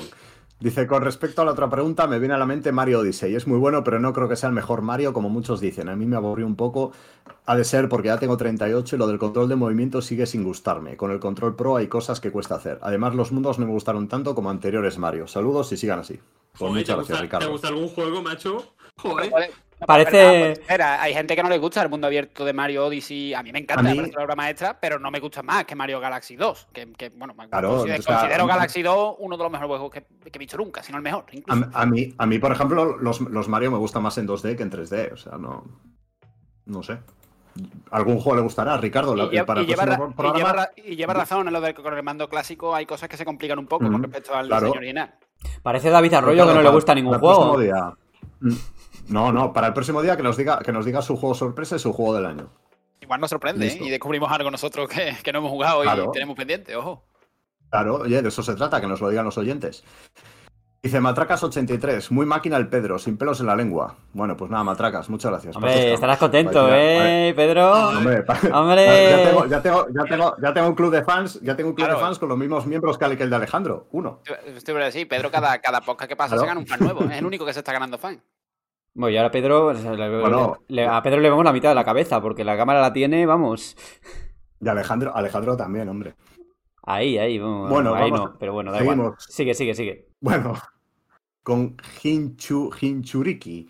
Dice Borja, no sé qué spoiler hiciste sobre Pinocho, pero en este episodio dices que no vas a spoilear y en la misma frase dices A Plague Tale Requiem no tiene un final alegre. Yo no juego ninguno, pero aún, pero, pero me llamaba la atención saber que el final no era feliz. ¿Se puede considerar spoiler o no?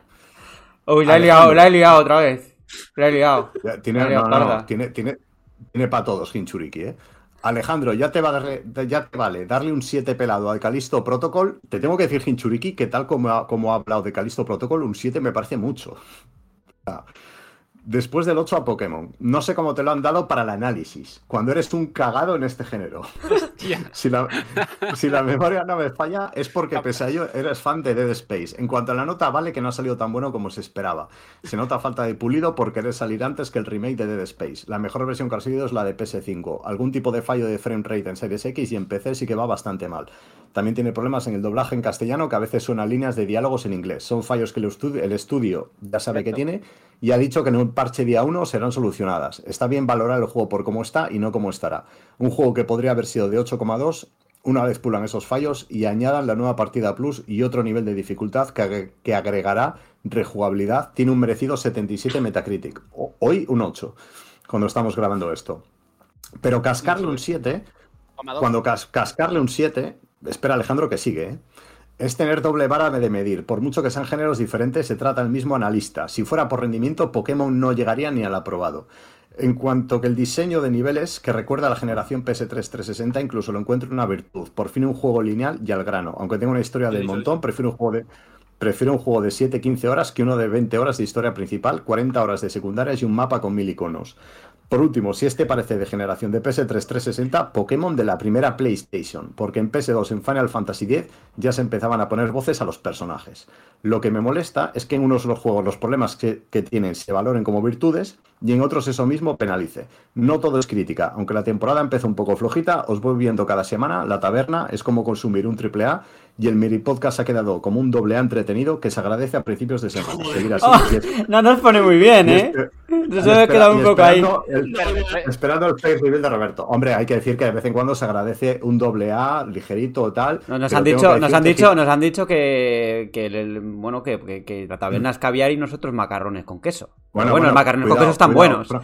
Y que después de hablar de triple A, yo, yo, te estaba escuchando, Pedro, y digo, va a decir que, que nosotros somos un indie. No, vale, ha dicho un doble A, oye. No, no, bueno, hombre, claro. Y, y, y te decir que, que, hasta Naughty Dog y From Software tienen sus borrones. O sea, que poco a poco. Bueno, poco a poco. Ahora, para, para, des, no, no. Des, des, después de todo esto, después de todo esto, después de todas, después de todas estas verdades, Alejandro responde. ¿Cómo se llamaba? ¿Cómo se llamaba? Hinchu, Hinchuriki. Hinchuriki. Hinchuriki. Hinchuriki. Yo en el, en el análisis no he dicho que tenga un diseño de niveles de PS3 y 360. He dicho que el diseño de niveles es una basura. O sea, que no, no es que aluda que a ninguna es peor incluso. Es, es, muy malo. Es que estamos hablando de un survival horror de tener que explorar para encontrar recursos y los recursos te los tiran a la cara. De hecho, te tiran los recursos, la munición de las armas que tengas compradas. No es como en Dead Space, que en Dead Space recibías munición de todas las armas que se desbloqueaban y tú decidías cuál comprar. Y eso llenaba el inventario y tenías que decidir. Aquí no. Aquí te lo tiran a la cara todo lo que tengas constantemente. Así que no me vendas de que es de PS3 y 360 porque yo no he dicho eso. Yo he dicho, he dicho en el análisis que es una mierda de diseño de niveles y es una mierda. Y cuando lo juegues lo verás. Y luego, el mensaje este de es que estoy cansado de los mundos abiertos. Gracias Glenn Scofield por sacarme un juego de 15 horas. Es que el juego de 15 horas se hace largo porque le sobran 7. Porque las, hay 7 horas de contenido de oleada tras oleada, acción tras acción, combate tras combate, anodino, mal ejecutado, con fase, fase de sigilo. Decimos todo eso. Seguimos. Alejandro. Una tila, una era, tila. Era, era, era, era, un oyente. Yo creo que hay que hablar con el debido respeto a la, a la audiencia. ¿eh? ¿No, no quiere un triple A? ¿No quiere un triple A? Pues aquí lo tiene.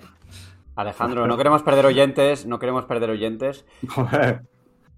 bueno, continuamos con Lucas. Que no se digan las cosas que no, que no decimos. Que es que yo no he dicho que tenga un diseño nivel de PS3. Bueno, tranquilo, tranquilo, tranquilo, tranquilo, tranquilo. Siguiente comentario, una, te, una, tilita, una tilita después y... Que haga, que haga Hinchuriki la, la contrarréplica ahora. Claro. Eh, Lucas, Lucas RB dice: Este podcast parece como para dormir, sirve, sirve de ASMR. Pues nada, muchas gracias, Lucas. Nos, pues, Hombre, no será, no será por Alejandro ahora, vamos. Que está, no, no, vamos, pero bueno, desatado. Enca encanta encantados de que sirva para algo, oye. Bueno, bueno eh, hay mucha gente que tiene problemas para dormir, oye, si alguien le soluciona pues, eso. Claro, oye, hombre. Una buena medicina, mejor que las pastillas. Siguiente. Cuidado, cuidado con los dos comentarios que vienen, ¿eh?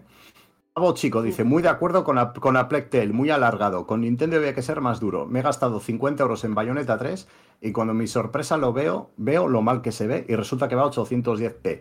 Vergüenza en el año que estamos si corra así y que no se haya remarcado ningún análisis. Tengo que, tengo que decirte, Pavo Chico, que precisamente en el de Meri, de Salva, sí se remarca. Bueno, ahora, Pavo Chico dice que está de acuerdo con que está muy alargado Plectail y Mike MB dice, tenéis que haceros mirar lo de juego repetitivo si a Plectail eh, Requiem es repetitivo tras ser una secuela de un juego de 10 horas porque otras secuelas de juegos más largos no son repetitivos. Eh... Tenéis suficiente. Tiene, tiene, son dos parrafines, Borja. Tiene suficientes cambios para ser una secuela. Y por ejemplo, las oleadas, algo nuevo, lo critica sin mucho sentido, ya que no es algo que sea recurrente. Hay unas pocas en todo el juego. Si usasteis esta vara de medir para todos los juegos, dos de los mejores juegos de este año, Elden Ring y God of War, son muy repetitivos respecto a sus predecesores. No estoy de acuerdo porque yo no, no, no, no es a eso lo que defendía. Yo lo que comento es, primero, que a Plague Tale es repetitivo, o sea, Plague Tale Requiem es repetitivo dentro de ese juego, no en función de, las, de, la, de la anterior entrega. Es decir, es un juego que está muy alargado, que tiene secciones que se repiten continuamente, o sea, que sabes que en un momento va a haber ratas, esquivar ratas, luego otro momento vas a tener de contemplación y luego otro momento de, de esquivar soldados. Mm, y- Esto es igual, Borja, que un poco lo de Calixto y la duración. claro, ¿no? o sea, yo sé, yo, yo sé... Juegos cortos, pero vamos a ver, si, me das a elegir entre un juego que dura 4 horas y solo tiene un enemigo y uno que dura 10 y tiene 20, prefiero el de 10. No, no es mejor porque sea más corto, por mucho que prefieras corto, si en esas 4 horas no hace nada, ¿no? Yo, yo soy consciente de que todo se puede reducir a la nada, de que puedes decir, mira, es que COD es solo pegar tiros, o que Claro. tal puede ser tal, ¿no? Pero dentro del contexto de este juego, a mí eh, me parece que se repiten las situaciones, lo primero, y segundo, es que la parte nueva de las oleadas, que sí, que no es siempre, que, que sea sobre todo al final del juego y tal, pero que me parece que están mal y ya está. O sea, no me parece ni que son entretenidas, ni que están bien planteadas, ni que funcionan particularmente bien. Eso es la crítica. No, no sé, si al, al oyente igual le ha gustado esa parte, no tengo ningún problema. Esa es mi, mi opinión desde, desde mi punto de vista y ya está. Nada más, no siento cátedra, ¿eh? Que si, eh, aquí cada uno pues opina lo que quiere. Bueno, continuamos. eh, que a Alejandro le, ca- le ha caído esta semana hasta en el DNI. ¿eh? Iker López dice: Alejandro, es la, se- es la segunda vez que le faltas al respeto al- a Tom Bombadil. Espero que no haya una tercera. ¿Quién? A Tom Bombadil Tom de- Bom- del Señor de los Tom Anillos. Bombadil. Ah, sé. Es que Alejandro dejó el libro después de Tom Bombadil. Lo, lo voy a retomar. Sí, en Pero como se trata de 2025. Tom Bombadil y, y- y- la princesa con los- las melenas plateadas y cabellos onduleantes, pues sí, bueno, pero no sé, segui- intentaré seguir. Espero que no vuelva a salir más, Bueno. Tom Bombadil. Se- seguimos, Alejandro, que hay más para ti. Venga. JD, JDMR dice: No entiendo al tal Alejandro. Te, te vas a quedar con lo del tal Alejandro, ¿eh? Que le casca un 7 a Calisto y un 8 a Pokémon. Porque es de Nintendo. Y de Calisto entiendo que critica que es más acción que terror. Pero no decía justo en este podcast que era un cagao para las cosas de terror. Por cierto, me citasteis en el podcast también con lo de Pokémon. Con todos mis respetos, Alejandro, pero no me fastidies que Monolith está bajo el paraguas de Nintendo estando Pokémon en la misma tesitura en teoría, ¿no? Si precisamente los Pokémon técnicamente parecen hechos en un garaje porque no quieren destinarle más recursos a Game Freak, ya sea de dinero, que me extraña, o tiempo. ¿Cómo se puede comparar la IP con más ingresos de la actualidad que con Monolith? Que repito, pienso que hace mejor trabajo que con lo que podría llegar a hacer Pokémon Company eh, con el presupuesto titánico que se le presupone. Buen rollo que os voy a seguir escuchando, sobre todo Alejandro, que espero no se mosquee demasiado. Nada, buen rollo, no te preocupes. Alejandro, Alejandro, por, Alejandro alus- no se por alu- bloquea, por está alusiones. acostumbrado, está acostumbrado Otra, ya. otra, otra vez, por alusiones. ¿Cómo se, llama, ¿Cómo se llamaba? Perdón. Eh, JDMR. Al tal JDRM, lo que hay que decirle es que Monolith no hay que vender que es un pobrecito estudio en una pobrecita eh, compañía, no. Que es que Monolith está probablemente en una de las compañías de videojuegos que generan más beneficios eh, cada año. Que sí, que de Pokémon Company invierte poco en tecnología, que Game Freak saca juegos técnicamente que son pura mierda. Está claro. Pero coño, si analizamos, hacemos un escrutinio de la fórmula Pokémon, hay que decir que Escarlata y Púrpura son buenos Pokémon. Y hay que decirlo. Eso que, es que parece que no se entiende. Es que, que- que un 8 se valora todo. Y sí, eh, si tú analizas Pokémon, le vas a dar menos nota que yo porque valoras más el aspecto técnico y lo que arrastra. Pero es que yo valoro la evolución de la fórmula Pokémon, los avances a nivel jugable que se hacen y son relevantes. Si a ti no te lo parece, pues, no sé, escríbelo en los comentarios o créate un blog, pero hay que Uy, intentar Alejandro, empezar. Alejandro, por favor, Hay que- respeta. hay que- no, no, pero Alejandro- hay que empezar A respetar que, que- que yo valore así, así Pokémon, pero que, que yo no estoy mintiendo. Que, que estoy Cuando nos bajen, cuando nos bajen las visitas, te van a culpar a ti, ¿eh? O sea, te vamos a culpar a ti, porque vamos, nos vas a dejar sin No, oyentes a este sin paso. actitud. Sí, sí, sin actitud, pero joder, es que parece que un estamos hablando algún día, Alejandro, ¿eh? Que, que parece un, gara- un garaje. Parece un garaje en Polonia, pero no. Tilita, Tilita. Eh, siguiente comentario, porque si no va a acabar mal. Se- Semblante 78. Mis mayores decepciones, Horizon Forbidden West y God of War Ragnarok. Más de lo mismo con Purpurina. Y A. Gómez Fernández dice, ni una palabra en inglés bien dicha, ni el nombre de su propia compañía. Bueno, pues per- perdónanos, eh, A. Gómez Fernández, pero esto no es la emisora del método Bauan para aprender inglés. Así que, pues... Ostras, que nos va otro, otro que no. Otro. A Estamos hoy Destroyer, ¿eh? A ver. Voy a pedir ¿qué ha perdón sido? de cara al ¿Qué- futuro- por todas las, mal, las veces que voy a pronunciar mal en inglés. Nada de Merista. ¿Cómo? Meristation. Meri- Se ha dicho, no, no. Meri- Meri- Meritation. Sin la S, sin, Ah. la, sin la S que era andaluz. Vale, vale, era- vale. Era andaluz. Pues a ver. Meristation. Eh, Me hace mucha gracia porque antes hacían en Mary Station México. eh, tenían un programa en los 40 que se llamaba Mary Station México, en los 40 principales, y era bienvenidos a Mary Station México. Mary, Mary, Mary Station. Era como sonaba súper raro. Para nosotros, nosotros Mary Station, Mary Station decimos, ¿no? Mary Station o Mary Station en el caso de Robe, Mary Station en el caso de Robe, ¿no? Pero a mí, me, a mí Mary Station me suena, a mí Mary Station me suena muy mal, ¿eh? Eso también te lo digo, Pues di, Mary, Mary, Mary no hay problema, eso es. ¿Tenemos más comentarios o ya? Pues vamos con el a qué estamos jugando, muy rápidamente, muy rápidamente, muy rápidamente, muy rápidamente. Alejandro, ¿a qué has estado jugando? Need for Speed, por descontado. Need for Speed Unbound, The Callisto Protocol y Warzone de vez en cuando. Bueno. Warzone 2.0. Hemos hablado ya de esto, ¿no? No hace falta profundizar No, mucho. no. Así que, Pedro, eh, voy contigo ahora. Pues por supuesto sigo con Ragnarok y me he vuelto a enganchar a la droga dura de Loop Hero, eh, típico indie de estos que de los que no puedes salir. Desde una vez te estás enganchado te cuesta porque porque es totalmente adictivo. Muy recomendable también. Robe, aparte de, al- como- ¿cómo- aparte de... aparte de Callisto Protocol, que entiendo que has jugado. Sí, Callisto Protocol, casi todos los logros, rozando ahí el platino, me deja un trofeo que no me lo voy a sacar. Eh, Pokémon, que eh, con la tera incursión de- del Charizard nivel 100 a- anoche, que cerraba a las 12 de la noche, la- hicimos una hora Cuéntalo. antes. No, no, pero ya lo hemos ya lo- estado ya lo con- el fin de semana. Ya lo he contado, lo acabo de contar. No, no, no, es que hemos estado el fin de semana, un grupete de colegas, tejiendo un equipo perfecto para contrarrestar todos los ataques del Charizard imbatible de Perfect Ifs. Y lo completamos a dos horas de que terminara. ¿Por qué? Porque era difícil, requería estrategia, requería eh, una progresión con tu equipo Pokémon. O sea, son, son cosas que luego elevan la nota cuando hacemos el análisis. Porque que eso es lo que la gente no entiende. No de eso la sección, que tú, tú tienes un primo en Game Freya o. Porque vamos. no, ya en serio. Eh, Warzone. Estás hablando eh, silenciado. Poké- ¿Quién? Ah, yo, yo estoy hablando silenciado. Sí, sí, Sí. estaba intentando cortarle yo, que, que no se callan, pero que me- no, Sí, me- que- no me respetan. Vamos a empezar el debate, Bueno, el debate no, de Pokémon. Re-. Pero no, resulta, dicho. re- resulta, resulta que Alejandro, pues cuando el otro día estuvimos el sábado y tal, pues en un cumpleaños, no sé qué, no sé cuántos, y le dije, oye, ¿vas a salir de fiesta? ¿Vamos a salir a tomar algo de noche, no sé qué, no sé cuántos? Y me dice, no, no, yo tengo, mi familia ha venido a casa. Eh, y le dije, no estará, no, no, no, no, no vendrás por porque te vas a quedar jugando a Warzone con Robe Pineda. Y me dice, no, no, Que no, no, que no. que va. Pues se ha quedado jugando a Pokémon. ¿Pero esto Que qué es? no, que- Pero, pero antes de dormir te echas dos horas de Pokémon, tío. Me has engañado, Joder. me has engañado y esto... No, no, no. Me has engañado. Como Milhouse, ¿no? Cuando dices. ¿estás viendo Yo esto? te quería. Sí, sí. Yo te quería quemando Madrid y no quemando el Pokémon. Si es que es compatible, si es que ha venido, pero que si tengo una hora para jugar, tío, yo me he hecho un ferropal más perfecto. Queda todo dicho, queda todo dicho. Y en mi caso, mi juego de esta semana ha sido God of Ragnarok, que eh, todavía pues llevo mis horitas ya, pero me queda mucho por descubrir. Pero ya es, por supuesto, mi candidato a juego del año, que voy a, que voy a defender en el vídeo que pronto pues publicaremos en Very Station. Eh, Salva se reirá porque siempre dice, a Borja no le gustan los pelijuegos, no sé qué, los pelijuegos de Sony, los pelijuegos de Sony.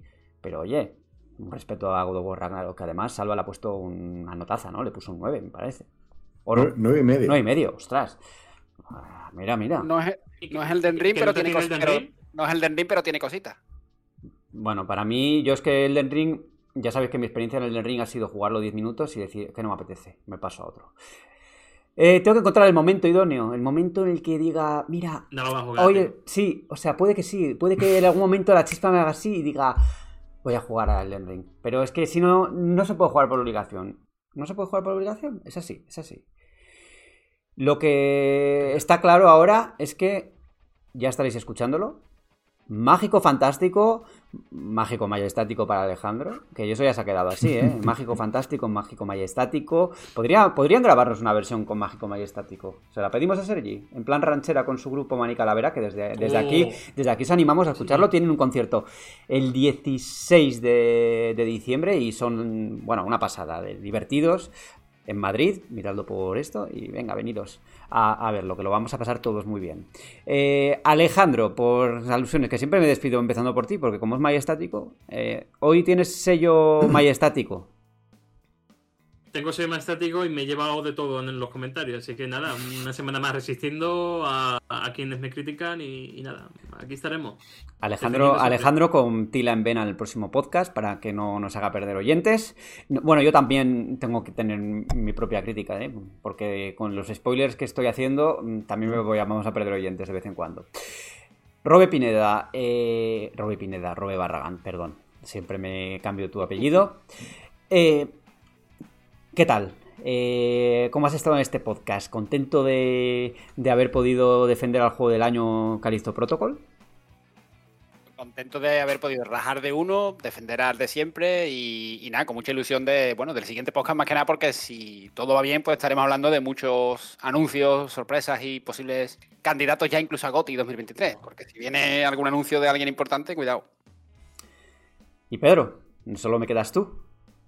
¿Qué tal? Pues, pues muy bien, muy bien. Con muchas ganas también como Robe de la semana que viene, porque no sé si, no sé si sois conscientes, pero el, lunes que viene vamos a grabar con God of War Ragnarok como Goti y con la españita de Luis Padrick en semifinales de una Copa del Mundo, ¿eh? Ojo. Eso es una apuesta, una apuesta muy, muy, muy, muy arriesgada, ¿eh? Fíjate, Pedro, tengo tantas ganas que gane España que si me haces elegir, yo firmo que gane España y que no gane el Goti, y que no gane el Goti y Kratos y haya que darse y que, y, que, y, que, gane el Goti y God of War, ¿no? Claro. Mm. Bueno, bueno, bueno. Eh, lo veremos la semana que viene, a ver si esto se ha producido o si ha caído en saco roto. Yo soy menos optimista. En cualquier caso, ya sabéis que podéis escucharnos en Evox, en YouTube, en Apple Podcast, en Spotify. Eh, dejadnos vuestros comentarios. Eh, la pregunta que hacemos la solemos plantear luego en, los comentarios de Evox y de YouTube, pero bueno, eh, ¿qué podemos preguntarles? ¿Por las sorpresas, mismamente? ¿Qué sorpresas habéis tenido este año? Y a poder ser que sean sorpresas de 2022 y no como Pedro que ha puesto un juego de 2021. pero ya sabéis que cualquier comentario es bienvenido, crítica, lo que sea, podéis dejarnos ahí vuestro, vuestro, vuestras opiniones, las leeremos en el programa. Eh, esto ha sido el Meri Podcast de hoy. Nos despedimos. Hasta la próxima. Adiós, adiós.